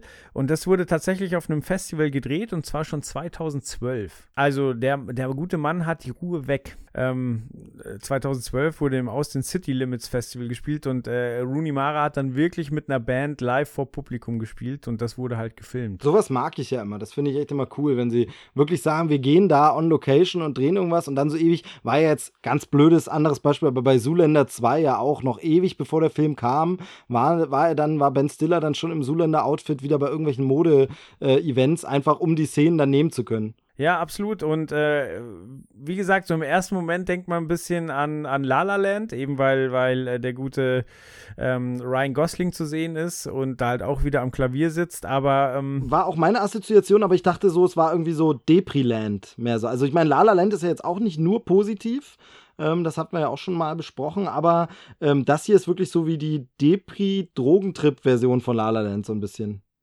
Mhm. Ja, aber es ist ganz schwer einzuschätzen, äh, wie, wie der Film denn letztlich aussieht. Also ob das wirklich, äh, also, weil du siehst im Trailer Leute pogen und Musik wird ein wichtiges Element sein, aber du siehst halt auch, auch ganz viele intime Situationen. Du siehst äh, äh, Autofahrten, wie aus dem Auto rausgefilmt wird. Du siehst, wie, wie äh, Michael Fassbender mit Natalie Portman flirtet und äh, durchscheint, dass er eigentlich mit jedem und allem flirtet. Aber man, man kriegt schon so eine gewisse Intimität zwischen den Charakteren vermittelt. Und ähm, ja, es hat mich sehr neugierig gemacht. Und wie gesagt, scheint äh, ein langlaufendes, interessantes Projekt zu sein von jemandem, der, äh, wie ich lernen musste, ein sehr, sehr interessanter Mensch ist. Und ich werde mir, denke ich, auch den einen oder anderen Film aus seiner Vita noch reinziehen, weil ich nicht so viel kenne. Aber wenn man dann liest, äh, inspiriert Quentin Tarantino und andere, dann, dann wird man schon hellhörig. Genau, also Terrence Malicks äh, Filmografie ist bei mir so, ähm, also fast alle Filme davon liegen auf dem Pile of Shame. Ich kenne den natürlich als Namen und ich kenne viele Ausschnitte und Sachen, aber außer Der schmale Grat habe ich tatsächlich noch keinen seiner Filme gesehen, was mich sehr, sehr wurmt, weil mich viele davon interessieren. Ich weiß aber auch, dass es nicht der einfachste und zugänglichste Regisseur immer ist oder seine Werke nicht die einfachsten sind. Und das ist natürlich sowas, was dann gern dafür sorgt, ah, gucke ich jetzt heute nicht, jetzt keine Zeit, oh, jetzt mich drei Stunden auf Tree of Life Live einzulassen, wo es dann so hin und her geht und da kommen ja irgendwie neben Brad Pitt und äh, Sean Penn auch Dinosaurier vor und alles, ist es halt so, hu, schwierig. Ähm, von daher man kommt einfach so selten dazu. Aber es ärgert mich sehr. Ich will längst mal wieder was sehen, weil die Sachen sehen auf jeden Fall interessant aus. Also auch bei diesem Film jetzt wieder im Trailer, da ist natürlich diese digitale Handkamera, da schreien natürlich die Szenen wieder nach meinem beliebten Kräuteralarm, wo man denkt, oh, mh, könnte schwierig sein. Aber die Schauspieler sind natürlich super und sowas kann funktionieren. Also ähm, dieses, dieses, ja, so ein bisschen Psychogramm von einer Vierergruppe von Menschen, wenn das dann noch alles tolle Darsteller sind und die Musik ist ja im Trailer schon geil eingesetzt und auch dieser verzerrende Soundeffekt so dann am Ende mit diesem Zitat irgendwie sag es so, als wenn du es meinst oder irgendwie so und das wird dann nochmal mhm. so ein mhm. paar Mal so geechot und verzerrt übers Keyboard abgespielt. Das ähm, äh, macht einen einfach neugierig und erzeugt direkt eine Stimmung und ich glaube, so sind auch seine Filme, dass sie eher eine Stimmung erzeugen, als jetzt unbedingt immer so eine Story zu erzählen. Ich weiß eben, dass manche Filme von ihm richtig euphorisch gut ankamen und andere aber auch wie, ui, das war jetzt ein sperriger Akt, konnte ich mir kaum zu Ende angucken. Also von daher hm, schwierig, aber äh, auf jeden Fall ein super interessantes Projekt. Ja, und wie gesagt, der, der zieht einfach äh, interessante äh, Menschen mit seinen Produktionen. Also äh, die Schauspieler, die du gerade schon aufgezählt hast, ähm, dann jetzt hier im Soundtrack äh, sind, keine Ahnung, die Antwort, Bob Dylan, ähm, dann ähm, Patti Smith mit einem exklusiven Song, äh, Ryan Gosling hat, hat It Hurts to Be Alone von Bob Marley gecovert, Rooney Mara hat eben mit den Black Black Lips auf diesem Festival gespielt. Ähm, und das sind einfach Konstellationen, wo man sagt, okay, also Bob Dylan und die Antwort auf einem Track, ähm, was Neues von Patti Smith, so, also der Mann bewegt schon was so und äh, das ist ja, ich finde es interessant, so dass einer so nach einem Flop einfach für 20 Jahre verschwindet und sagt, fickt euch, ich bin jetzt beleidigt und dann doch wieder was Neues anfängt und noch, also das muss man ja auch erstmal schaffen, nach 20 Jahren zurückzukommen. Definitiv, also da fragt man sich, wie es finanziert und äh, weil du das gerade angesprochen hast mit dem Soundtrack, ich finde ja dann auch immer schön, selbst wenn dieser Film nichts wird, dann hat man ja zumindest diesen Soundtrack, also dann hat das ganze Projekt sich ja schon wegen der Musik gelohnt. Ja, ja, ja, also ich bin echt gespannt. Ähm, wie gesagt, äh, erstaunlich auch äh, 2012 schon gedreht. Ja, krass. Ja, also man erwartet jetzt nicht riesen CGI-Nachbearbeitung. Ja, das stimmt. Oh, die, ja, die haben wahrscheinlich äh, so lange äh, die, die Stimmen gerade ziehen müssen, bis der Soundtrack brauchbar war. naja, auf jeden Fall spannend. Aber sehr viel mehr, finde ich, kann man auch gar nicht dazu sagen, weil es äh, halt auch sehr offen bleibt noch. Ja, Schauen wir mal, welches Schicksal dem, dem Film zugrunde liegt. Apropos Schicksal. Ja, sehr schön, sehr schön. Bin stolz äh, auf dich, äh, ganz toll. Ach, danke. Ja, es geht um, um Destiny. Hast du es denn gespielt, das erste? Äh, Manche Leute würden jetzt sagen nein, aber ich habe es gekauft und ich habe es auch gespielt. Ich habe es nicht sonderlich erfolgreich gespielt, muss ich sagen. ich wollte es immer spielen, aber da ich drücke ja immer wieder auf dieselbe Drehendüse. Einfach keine Zeit. Also mit Kind und so schwierig und äh, Zockerei steht einfach bei mir momentan immer hinten an. Von daher mich hat es super gereizt und dann war ja aber so, ich glaube, es gab dann auch schon ein paar kritische Stimmen, oder? Es war jetzt nicht so, dass alle gesagt haben, oh ja, das Spiel war super geil, sondern irgendwie relativ schnell kam da so Ernüchterung rein, oder? Ja, der Punkt ist, wie so oft, dass einfach äh, die Erwartungen äh, in, in, wesentlich höhere Sphären äh, gedreht wurden. Und äh, das Spiel an sich war gut, aber konnte halt die Erwartungen nicht erfüllen. Also wenn du halt ähm, von vornherein hörst, so, ja, hier dein Charakter, der kann überall hingehen und Abenteuer erleben und dann rennst du halt doch schnell vor unsichtbare Mauern.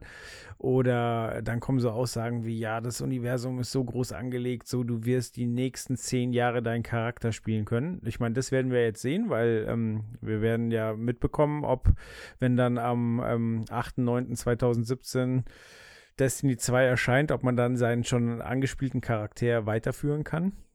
Wobei, ähm, ich finde jetzt auch, äh, klar, also man kann seinen Charakter ja mit, mit äh, verschiedenen äh, Rüstungsgegenständen ankleiden und so weiter, aber letztlich hat man jetzt keine große persönliche Bindung zu seinem Charakter. Also ist eigentlich scheißegal, ob ich mir einen neuen anlege oder, oder den zehn Jahre durchschleife, weil es wird ja jetzt nicht die Geschichte der Hauptperson erzählt, sondern die erlebt halt zusammen mit dir Abenteuer. Aber das bringt äh, die Figur weiter, äh, die Figur an sich birgt jetzt keine dunklen Geheimnisse, die, die es äh, zu bergen gilt. Insofern ist das relativ irrelevant. Ähm, das Spiel sah ziemlich gut aus für seine Zeit und ähm, ja, war halt ein Shooter, bei dem man auch looten konnte und mit dem man, äh, ja, wo man zu Raids gehen konnte und da, da fing es halt bei mir schon an.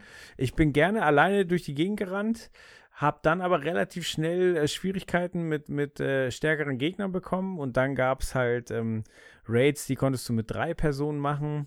Ähm, da kamen dann verschiedene Gegnerwellen und so weiter und das hat auch Spaß gemacht, aber ähm, irgendwann haben halt Leute, die mehr Zeit investiert haben, ähm, waren deutlich weiter im Spiel, hatten ein höheres Level und äh, dann, dann äh, können die dich zwar durchschleifen, und, und dich hochleveln, aber müssen sich halt immer Zeit für dich nehmen und dann brauchst du halt für spätere Sachen mehr Charaktere gleichzeitig, die, die äh, dir helfen können. Also brauchst du halt einen relativ großen Freundeskreis, der auch ähm, komplett Bock auf das Spiel hat und am besten in der Zeit nichts anderes spielt.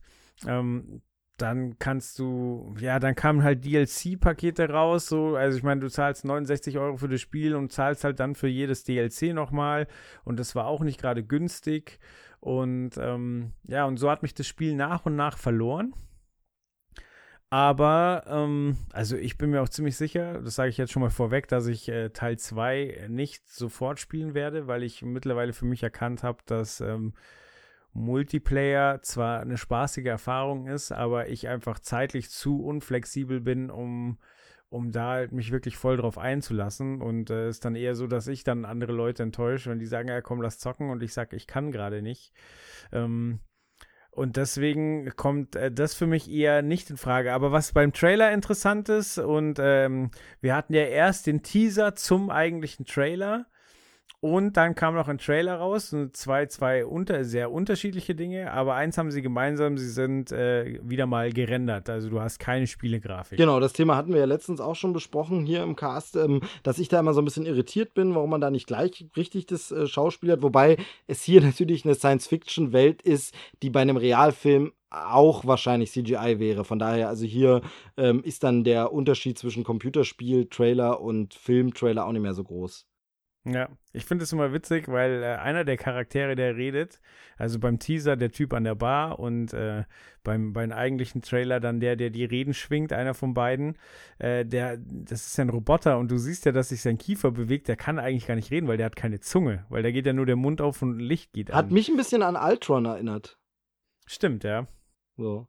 Aber ähm, was ich dich fragen wollte, jetzt zum Teaser, eben ähm, der, also vielleicht habe ich es nämlich einfach nur nicht so mitbekommen, aber das erste Destiny hatte doch diese Art Humor gar nicht, oder? Nee, also wirklich witzig fand ich dann nicht. Genau, weil jetzt ist es ja so ein bisschen Augenzwinkern. Also, das ist jetzt sehr hochgegriffen, aber so ein bisschen fast schon Deadpool-esque. Natürlich ohne die vierte Wand zu durchbrechen, wobei so ein bisschen wird es auch angedeutet. Es ist ja so ein bisschen humorig und äh, so, so ein bisschen mit den Augenzwinkern und so locker hinflogen. Also, ich habe, äh, wer jetzt irritiert, also ich war ein bisschen irritiert. Ach, das geht jetzt um Destiny, weil, also, weil ich mochte es. Ich fand das jetzt sehr cool in dem Teaser, aber ich dachte, hä, war das denn beim ersten Spiel schon so? Es ist ein, schon irgendwie ein Bruch vom Genre. Ja, und äh, der Trailer macht es ja auch so. Also im Trailer siehst du ja zwei Parteien, die, ähm, die, also zwei Redner, die halt äh, gegengeschnitten sind, äh, die immer versuchen, die jeweilige Armee, Armee zu, zu motivieren. Und äh, der eine ist halt sehr wortgewandt und weiß, was er Das sagen ist so muss. Pathos, so richtig Hollywood-Film-Pathos ist bei dem einen, ja. Genau, und der andere macht halt im Prinzip alles falsch und äh,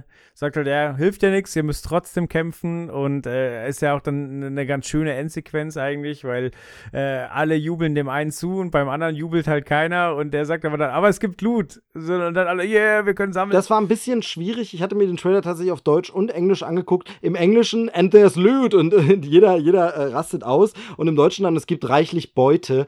Es ist natürlich die richtige Übersetzung. Aber in der Spieleszene sagt man natürlich auch eher Loot, ne? Also es ist so ein bisschen. ja. Es hätte nicht gepasst, wenn er Loot gesagt hätte, aber schwierig zu übersetzen wieder. Aber, aber da wird ja tatsächlich ein wesentlicher Punkt von Destiny auf den Punkt gebracht. So, also es sind ja wahnsinnig viele Leute, die dieselbe äh, Mission immer und immer und immer wieder gespielt haben. Da, da kann äh, Faultier Chris sich ja auch ein Lied von singen. Ähm, nur um ans passende Loot zu kommen, um ihre Ausrüstung zu steigern, weil sie halt dann wieder bei anderen Sachen äh, leichter durchs Level kommen. Aber ähm, das Sammeln war schon ein großes Thema bei Destiny und ich denke, dass sie das auch für den zweiten Teil beibehalten. Ja, genau, also es wurde ja so gesagt und dann wird es noch so abgefeiert. Wie gesagt, ich fand es nur wieder so schwierig, wie hätte man es anders übersetzen sollen. Ne? Ging halt nicht anders.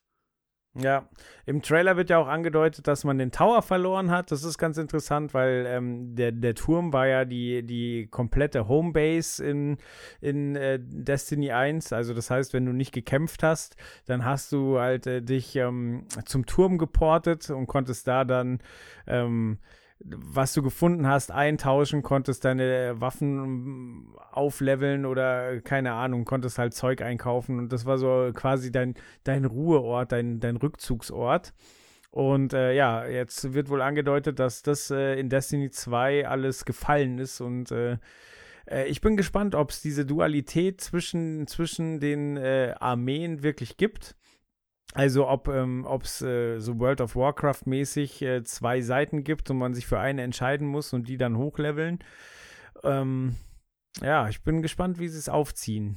Ich hoffe, dass sie äh, diesmal die, die Versprechungen äh, so, so, ähm, ja, dass sie, dass sie ihre Versprechen halten können. Ähm, für welche Plattform kommt das alles und, und worauf spielt man das am besten? Äh, das kommt, glaube ich, so ziemlich für jede äh, Plattform. Also Teil 1 kam auch äh, für, für Xbox, für, für äh, PlayStation 4. Ähm, Teil 2 wird ja, glaube ich, erstmal PlayStation Zeit exklusiv. Mhm. Oh, du erwischt mich, ich bin schlecht vorbereitet, aber wird dann halt auch für die gängigen Konsolen kommen. Ich weiß allerdings nicht, wie es wie es äh, mit dem Nintendo Switch ist. Ja, wahrscheinlich eher nicht, oder? Also von der Grafik her. Ja. Naja, das können unsere Fachleute gerne in der nächsten Folge nachtragen. Wir müssen ja auch immer ein bisschen so Cliffhanger bauen, dass nochmal reingeschaltet wird. Also da äh, habt ihr die anderen Experten, wobei du immerhin bei Destiny dich auskennst. Wie gesagt, ich kenne es nur vom Zugucken und hätte es immer gern gespielt. Es war eins dieser, ach, was würde ich das jetzt gern spielen, aber äh, dafür ist gerade kein Platz. Naja, also du würdest ein bisschen warten, aber schon wahrscheinlich holst du es dir dann doch irgendwann. Also bei mir ist ja so eine, so eine komische Krankheit, dass ich ja, also ich habe ja auch fast ähm, zehn Jahre überhaupt weder PC noch Konsole gespielt, aber ich habe nie aufgehört, mich dafür zu interessieren. Also ich habe mir trotzdem noch Magazine gekauft oder keine Ahnung, war dann auf gameswelt.de und habe mir die Tests durchgelesen und so weiter.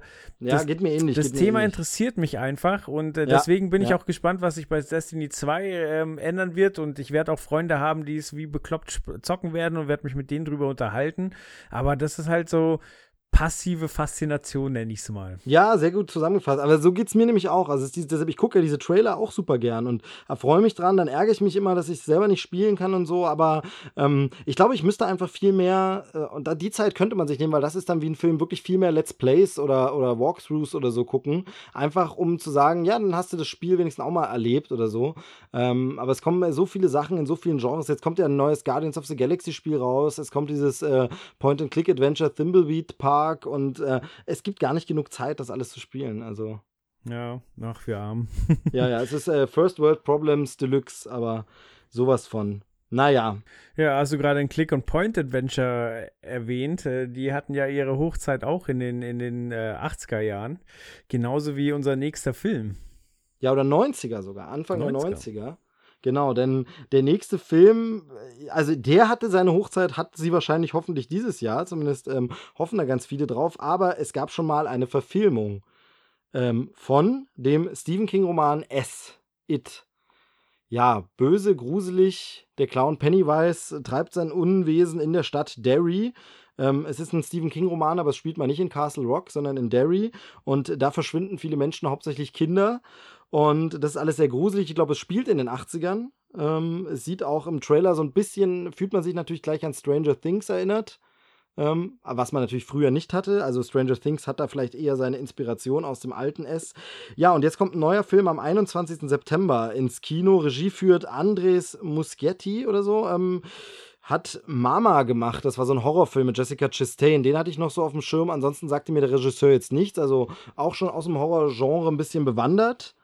Und ähm, alle anderen Darsteller kennt man jetzt nicht so wirklich. Ähm, Ja, ein Junge von Stranger Things ist doch sogar dabei, oder? Habe ich mich da verguckt? Also es ist mir jetzt nicht auf Anhieb aufgefallen. Also wenn dann, ich weiß es nicht. Nee, da erwischst du mich jetzt kalt. Nee, müsste ich nochmal nachgucken. ich guck mal eben, ich guck mal eben genau. nach. Moment. Dann mache ich noch ein bisschen. Erzähl du weiter. Genau, mache ich noch ein bisschen Vorbemerkung. Also wer auf jeden Fall dabei ist, ist ähm, Nicholas Hamilton aus Captain Fantastic. Da ist einer, ist einer von den Kindern dort. Und der Pennywise wird gespielt von Bill Skarsgård. Ähm, und da ist interessant, der ist 1990 geboren. Also sprich, als das alte, die alte Verfilmung, die eine Fernseh-Miniserie war, wobei genau genommen einfach ein Zweiteiler, es waren zwei Teile, nur dass ähm, der da geboren wurde, als der Erfolg feierte, die Erstverfilmung, und ähm, jetzt 27 ist und den Clown Pennywise spielt. Und das Interessante ist, damals wurde der Clown ja gespielt von Tim Curry, Mhm. der damit legendär geworden ist mit dieser Rolle. Und der war damals aber schon äh, Mitte 40, irgendwie so 44 oder so.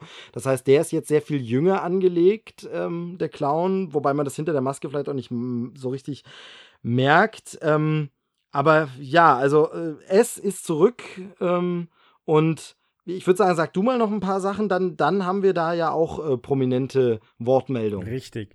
Also zum einen äh, Finn äh, Wolfhard spielt mit und das ist tatsächlich einer der Jungs von, von Stranger Things, Okay, welcher war das? ähm, bei dem sie äh, Dungeons and Dragons spielen zu Hause, ganz am Anfang. Ich glaube Mike Wheeler, Mikey.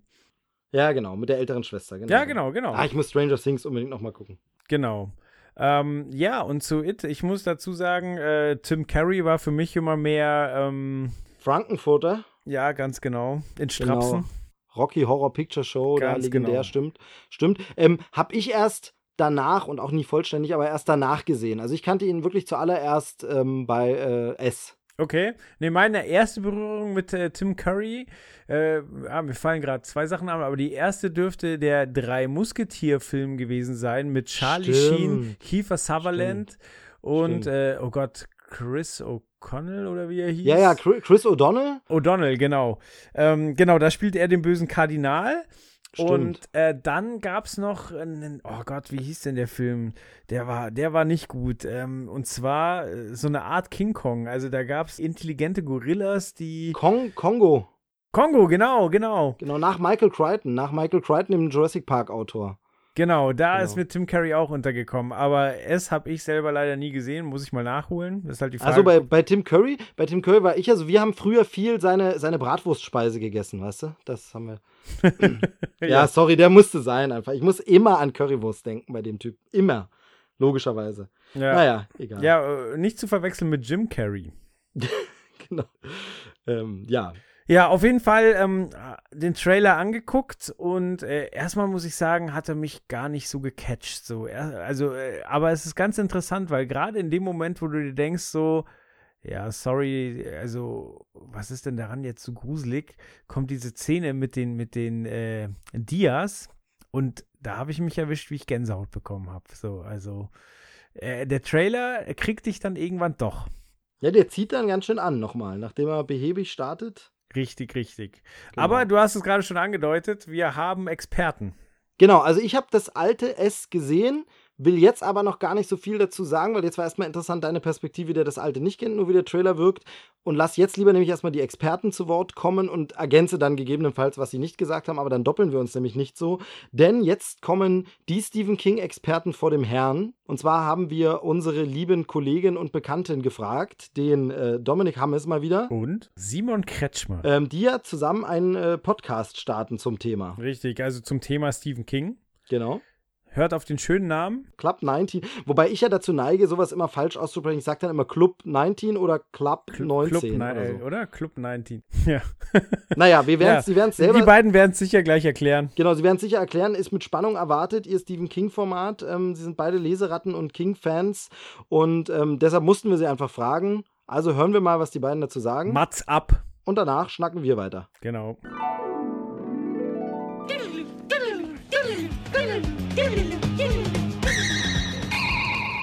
Hallo, liebe Hörer von Trailerschnack. Äh, ich bin's schon wieder, Dominik Hammes. Ähm, ich habe aber jemand mitgebracht und zwar den lieben Simon Kretschmer von den Rocket Beans. Hi. Hi, freut mich hier zu sein. Wir sind heute kurz als Gäste hier aus zwei Gründen, die eigentlich der gleiche sind. Das eine ist äh, der Trailer des neuen äh, der neuen Verfilmung von It oder Es, wie wir ger intern gerne sagen, Ja. ähm, des Stephen King Romans. Und der andere ist, wir haben gerade gestartet ähm, unseren Stephen King Podcast Club 19. Die nullte Folge ist auch mittlerweile anzuhören. Und deswegen, einfach weil wir den Podcast machen, denken jetzt die Leute von Trailer Schnack, dass wir Stephen King-Experten sind. Ich glaube, den Fehler werden noch viele machen. Und ähm, Ja, wir werden auf jeden Fall zu King-Experten. Ja, Äh, dadurch, eben. dass wir den Podcast machen. Ich glaube, das kann uns niemand mehr nehmen. Ja, also wir gehen da auf eine sehr, sehr lange Reise und wir werden so viel äh, lesen und konsumieren und anschauen müssen, dass wir natürlich zumindest zu allem was sagen können hinterher. Das ist ja immer nur mein Ziel. Ich möchte zu allem was sagen können. Deswegen mache ich so viele Podcasts. ähm, ja, aber wir wollen uns ein bisschen kurz fassen, weil ihr habt ja noch einen ganzen anderen Podcast drumherum zum Hören.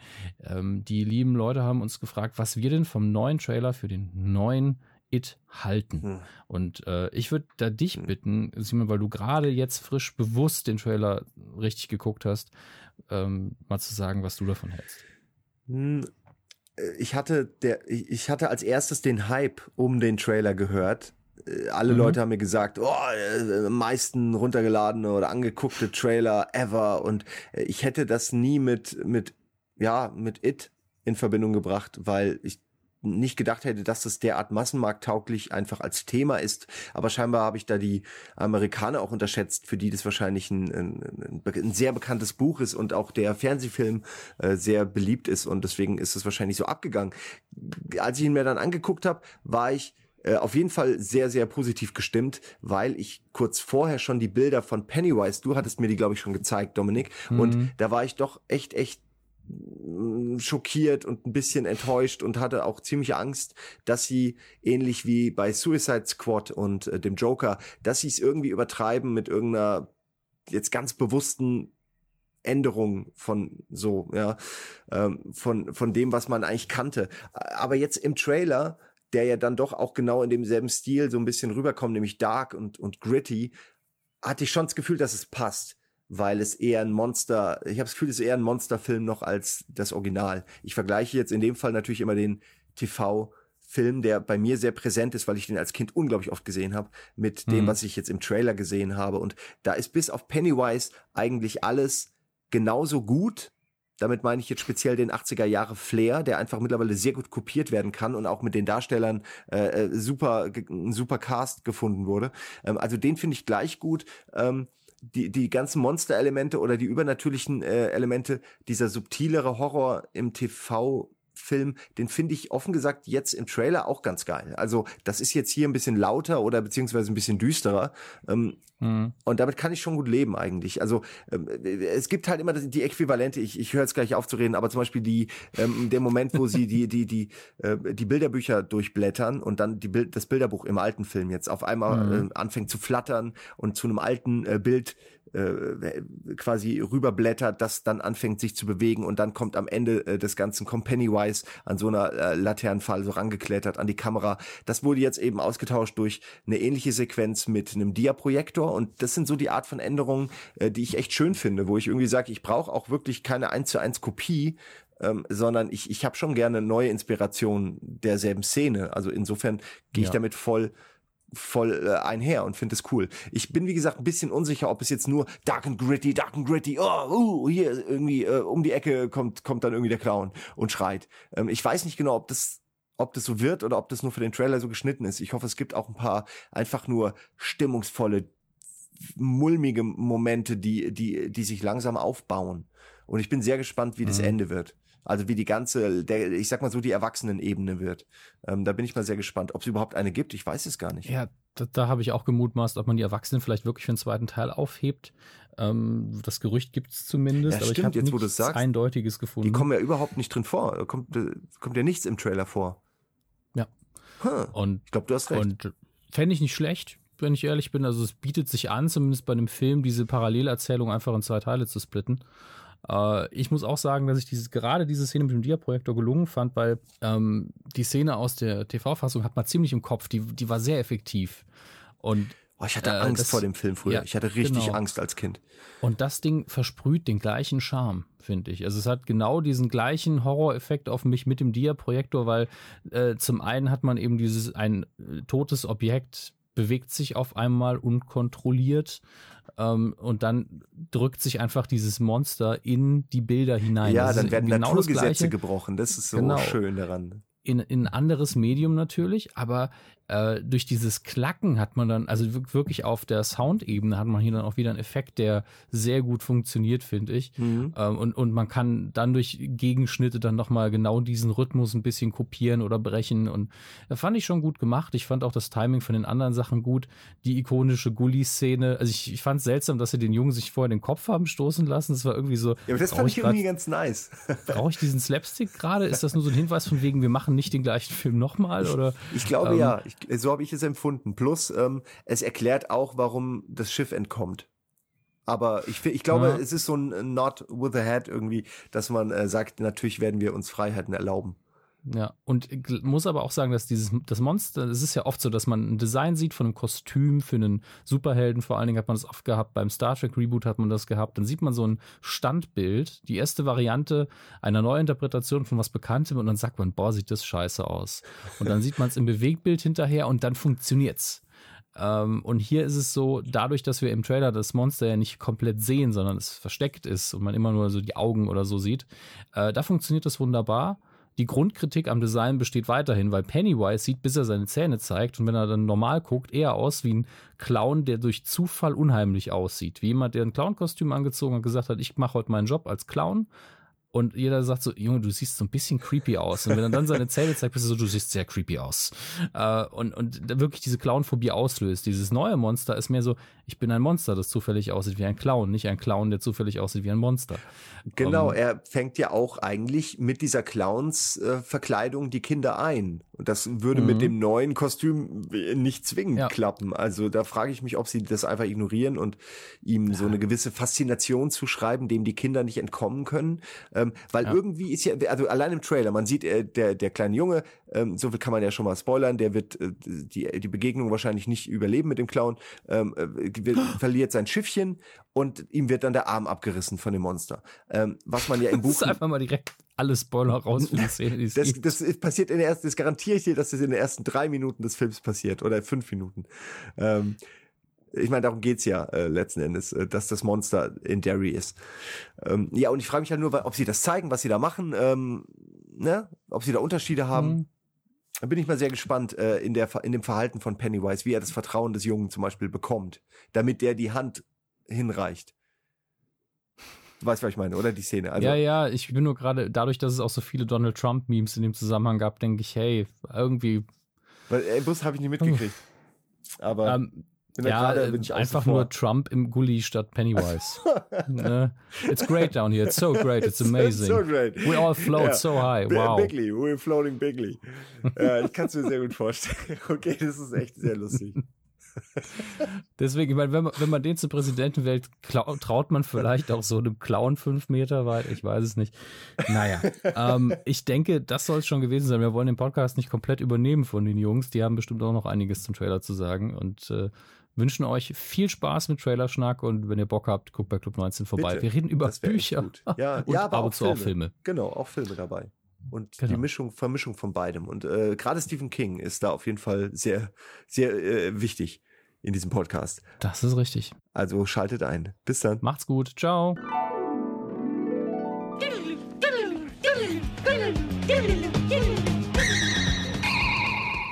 So, das waren der gute Dominik Hammes und der noch gutere Simon Kretschmer. Ähm, wir haben es vergessen, sie vor dem Einspieler äh, großartig vorzustellen, aber wer die beiden wirklich noch nicht kennt, wer das letzte Jahr irgendwie unter einem Stein gelebt hat oder die letzten zehn Jahre, Dominik Hammes trifft man des Öfteren im Internet auf einer virtuellen Weide der Medienkuh und den guten Simon findet man als Raketenwissenschaftler bei den Bohnen Rocket Beans, Game One, Game Two. Er hat eigentlich alles gemacht, was es im Internet gibt. Ja, genau, sehr gut, dass du es nochmal gesagt hast, weil das wirklich so ein bisschen, äh, man ist in seinem Nukuversum, Kosmos, man kennt die Leute alle und geht irgendwie immer davon aus, dass alle Hörer die auch immer kennen und deshalb sagen wir, ja, hier, das ist einfach unser Kumpel, auch am Anfang der, der Jules, das ist natürlich Julian Laschewski von der Anytime Late Night und vom Rumble Pack. Jules. ja, Genau, der gute auch ähm, da ganz aktiv in der Podcast-Szene. Und ähm, man geht immer davon aus, alle Leute kennen das und kennen alle Typen und hören alle Podcasts. Aber vielleicht gibt es ja auch Leute, die hören nur diesen Podcast oder nur zwei oder äh, sind ähm, oder für irgendwen ist das der erste Podcast, den er hört. Ähm, Stimmt, es gibt, immer, es gibt immer ein erstes Mal. Genau, Podcast. und ähm, von daher ähm, würde uns auch übrigens mal interessieren, also wenn ihr äh, Bock habt, könnt ihr auch mal in den Kommentaren oder bei Rezensionen auch schreiben, ob ihr die anderen Sachen eigentlich auch alle hört oder wir sagt, nee, wir wollen natürlich nur Faultier Chris und äh, Movie Steve hören. Alle anderen aus dem Nukuversum interessieren uns überhaupt nicht. Weißt du? Die anderen so eher schwierig. Aber Ja. ihr beide seid es. Ja. Genau, wahrscheinlich ist es auch so. Dominik Hammes, Simon, auf jeden Fall sehr viele eigene Projekte am Start, aber jetzt auch was Neues. Sie haben es ja selber schon gesagt, Club 19. Wir haben ja auch vorher rumgerätselt, wie man es jetzt ausspricht. Das ist Club 19. Hammes hat selber gesagt.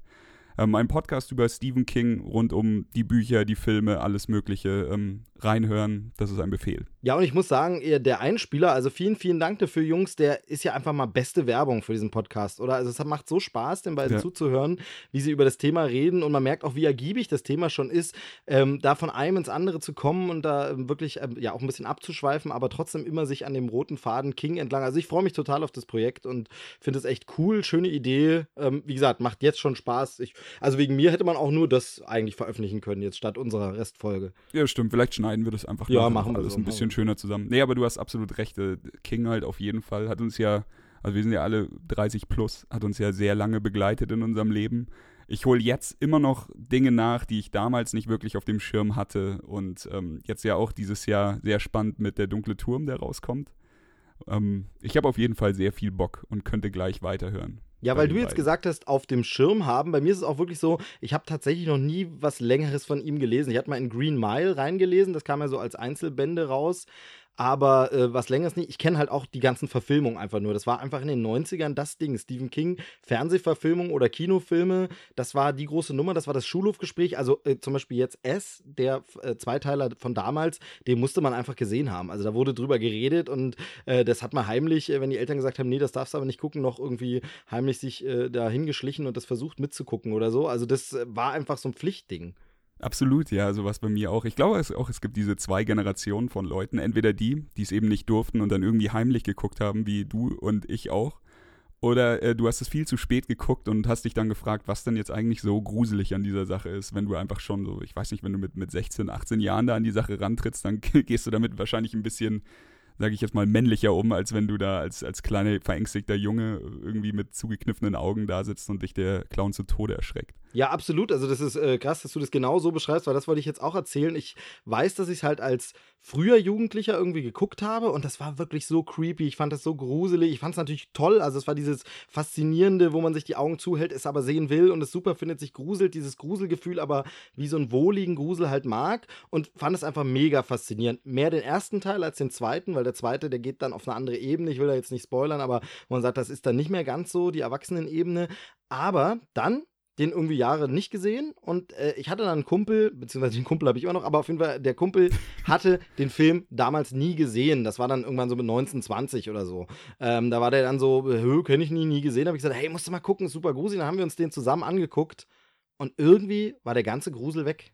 Also, ja, äh, ich kann es- mir das gut vorstellen. ist wirklich so, ich meine, ich sehe die Bilder von Tim Curry als Pennywise und ich denke wieder dran und ich erinnere mich an diesen Grusel.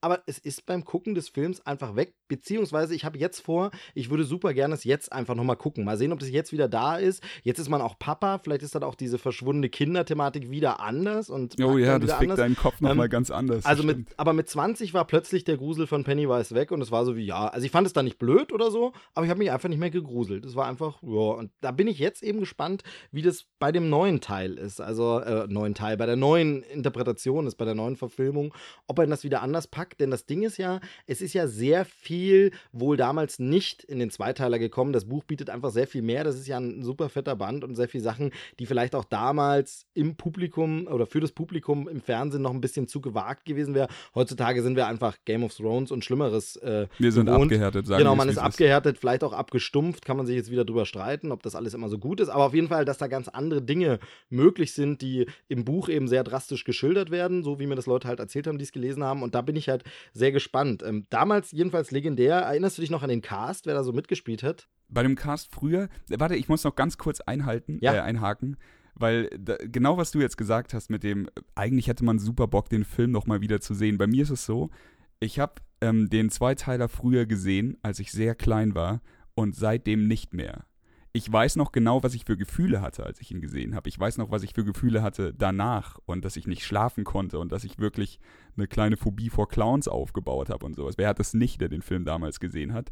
Aber, und jetzt kommen wir zu dem Punkt, ich kann mich nicht mehr an viel erinnern. So ikonische Sachen vielleicht noch. So Sachen, wenn ich jetzt den Trailer sehe, erinnere ich mich vielleicht auch an, an Sachen, die es früher auch gab und so Anspielungen, wie, wie Simon schon gesagt hat, mit dem Dia-Projektor und dem Buch.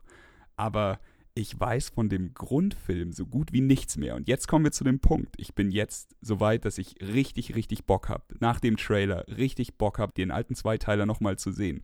Macht man es jetzt oder lässt man es lieber sein? Was ist jetzt die richtige Entscheidung? Also ich überlege schon, ob es jetzt fast vernünftiger ist, jetzt erst das Neue zu gucken und danach dann das alte Ding sich nochmal anzuschauen wahrscheinlich. Also weiß ich auch nicht so richtig, aber vielleicht wäre das die Herangehensweise. Bei mir ist es so, also geht mir ähnlich wie die, aber so den ersten Teil habe ich noch relativ, ich glaube, dass mir einfach diese äh, Kinder- und Jugendlichen-Geschichte so sehr angesprochen hat, dass ich mir da sehr viel verinnerlicht habe. Aber so der zweite Teil, auch diesen Auflösungsteil, so richtig viel ähm, von dem ganzen Erwachsenenwelt ist da nicht bei mir hängen geblieben, ehrlich gesagt. Und ich bin sehr gespannt, das äh, haben die beiden ja jetzt gerade im Einspiel auch schon angesprochen, wirklich, ob das jetzt im Film vorkommt. Äh, These würde ich auch unterstützen. Ich glaube gar nicht. Ich glaube, dieser Teil widmet sich jetzt nur dem Teil in der Kindheit.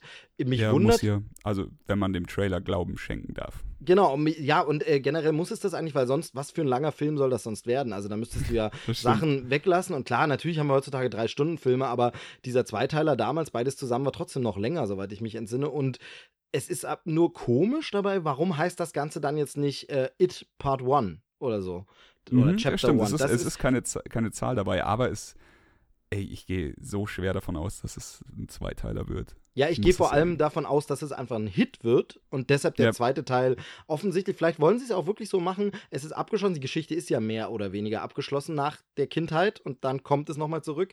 Von daher könntest du es ja abgeschlossen machen und man lässt es sich offen. Vielleicht haben sie Angst, dass kein Hit wird, aber ähm, wie Simon das schon gesagt hat, er ist ja so ein bisschen irritiert, dass das so eine große Nummer ist und so ein Hype hatte der Trailer. Es ist halt wirklich so, ich glaube, man darf echt nicht unterschätzen, wie das in den USA ist mit Stephen King und mit äh, solcher Pop-Literatur, sage ich mal. Die haben ja nicht diese Berührungsängste wie bei uns und dort ist es einfach ein literarisches Meisterwerk oder generell sein ganzes Werk. Ich glaube, da ist wirklich einfach, das ist einer der großen Romane einfach und äh, deshalb ist da, Absolut. glaube ich, das Interesse da und deshalb glaube ich auch, dass das ein sicherer Hit wird. Also das alles andere würde mich wundern oder könnte dann nur daran liegen, dass der Film ganz großer Murks ist, aber danach sieht der Trailer ja nur wirklich nicht aus. Nein, allein der Trailer ist ja schon ein Hit. Also ich meine, wie, wie oft wurde der jetzt angeschaut? Das ist ja unfassbar. Also die, die Klickzahlen von dem Ding sind jenseits von Gut und Böse.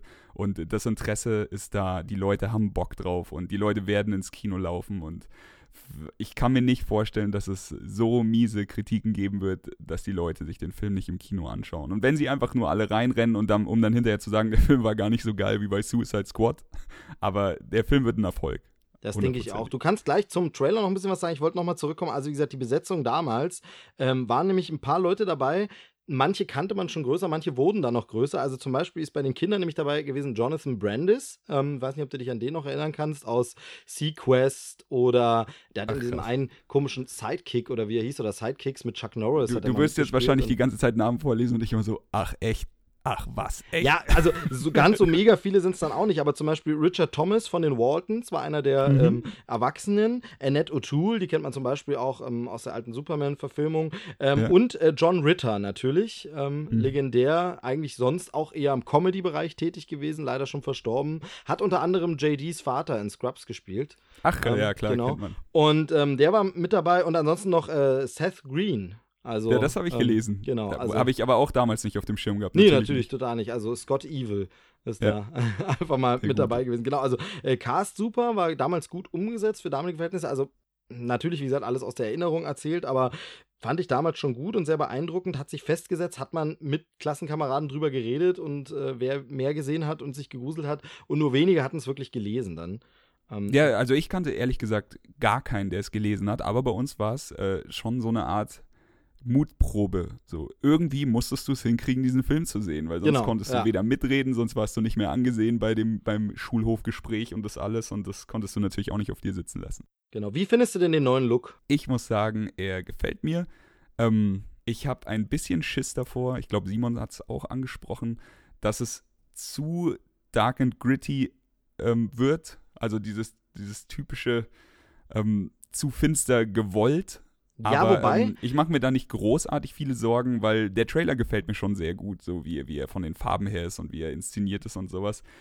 Ich hoffe, dass es dieser typische Unwohlsein-Horror wird. Genau, und da, da verstehe ich dann diese, verstehe ich diese Dark und Gritty Sorge nicht so ganz, weil ich meine, also, weil, ja, ich weiß schon, dass das so ein Slogan ist, den man heutzutage nicht mehr hören kann, wenn alles so, aber was darf denn bitte nicht Dark und Gritty sein, wenn ein, nee, jetzt ver- verhaspel ich mich im Satz gerade, aber wenn nicht ein Horrorfilm, was soll denn sonst Dark und Gritty sein? nee, nee, also ich, Ding- ich weiß, was du meinst. Äh, nee, versteh mich nicht falsch. Ich, natürlich ist Dark and Gritty nicht unbedingt verkehrt.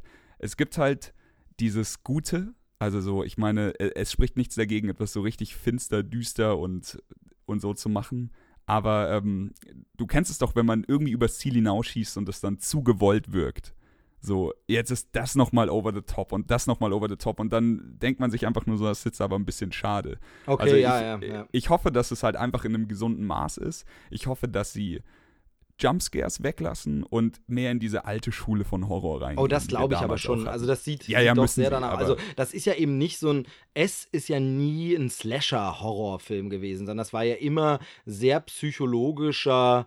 Ähm, die, Eng- die Dinge, vor denen wir Angst haben, eben schon allein, dass es ein Clown ist ähm, und so, also von daher, dann habe ich das nur ein bisschen missverstanden, weil nämlich düster ist für mich war es wirklich immer eine super deprimierende Geschichte. Also da ist anders als bei Stranger Things, anders als bei einem äh, Super 8, da ist nicht dieses Hoffnungsvolle so sehr in den Kids. Ähm, also ich fand das schon, das war immer sehr deprimierend, was eben dann sich auch in den Erwachsenen weiter spiegelt. Ich will das jetzt nicht spoilern, eine bekannte Szene, aber wo man einfach sieht, das verfolgt die bis in ihr Erwachsenenleben. So sehr, Ja. dass sie es nicht mehr aushalten. Und das ist einfach so ein Ding, das war immer mega deprimierend. Also da gab es nie wirklich diese hoffnungsvolle, so habe ich es zumindest nie gelesen und so habe ich es in Erinnerung. Vielleicht würde ich es jetzt nochmal anders rauslesen. Aber deshalb, okay, dann habe ich euch da nur ein bisschen, also, aber der Clown, da, weil das war ja auch noch eine, eine Sorge im Einspieler. Ich glaube, das äh, meinte auch Simon, dass es so, wie will man jetzt erklären, dass dieser Clown Kinder anlocken kann, wenn der schon so gruselig aussieht, ne? So creepy. Und da stelle ich auch äh, bei meinem eigenen Kind, aber auch generell immer wieder fest, ich glaube, Kinder sind ja noch nicht so festgefahren in ihrem, was sie gruselig finden. Also oh, das ist eine die, interessante die Denkweise. schmusen ja. ja, auch äh, mit einem Kuscheltier, was eigentlich ein Monster ist. Oder so. Ja. Also so, ein- so, so ein Plüsch-Hulk, wo man eigentlich weiß, ja gut, Hulk ist jetzt nicht so zum Kuscheln äh, aufgelegt. Das ist für die nicht gruselig, weil es ihnen einfach nie bisher gruselig begegnet ist. Das heißt, wenn die so einen Clown sehen und denken, ja, Clowns haben halt solche Art Augen, dann ist es für die eher faszinierend, interessant und dann nehmen die das erstmal so hin. Natürlich schwieriger, wenn es dann um etwas ältere Kinder geht. Aber wenn es jetzt nur um den kleinen Jungen geht, der dann erstmal da sein äh, Schiffchen im Gully verliert, dann ist es natürlich so, der hat halt noch nie erlebt, dass Clowns creepy sind und deshalb findet er das nicht gruselig, egal wie der Clown aussieht. Also da mache ich mir jetzt nicht so Sorgen, dass das dann unglaubwürdig wäre. Das stimmt schon. Aber wo wir gerade bei der Szene sind, ich musste so lachen bei dem Shot, als der Kleine seinem, seinem Boot nachgelaufen ist und er sich dann den Kopf an dem an dieser Planke angehauen hat, weil ich einfach mit allem gerechnet habe, außer mit diesem in Anführungszeichen Slapstick-artigen Moment. Ich habe gedacht, jetzt passiert irgendwas, womit keiner rechnet. Jetzt passiert ir irgendwie wird jetzt sofort ein, ein Schocker reingehauen oder sowas und dann passiert das und ich habe laut losgelacht und dachte erstmal so was. Ich, Ja, bin da, okay. ich bin da ehrlich gesagt wieder mal hin und her gerissen, weil das Ding ist, ich verstehe diese Lachreaktion total.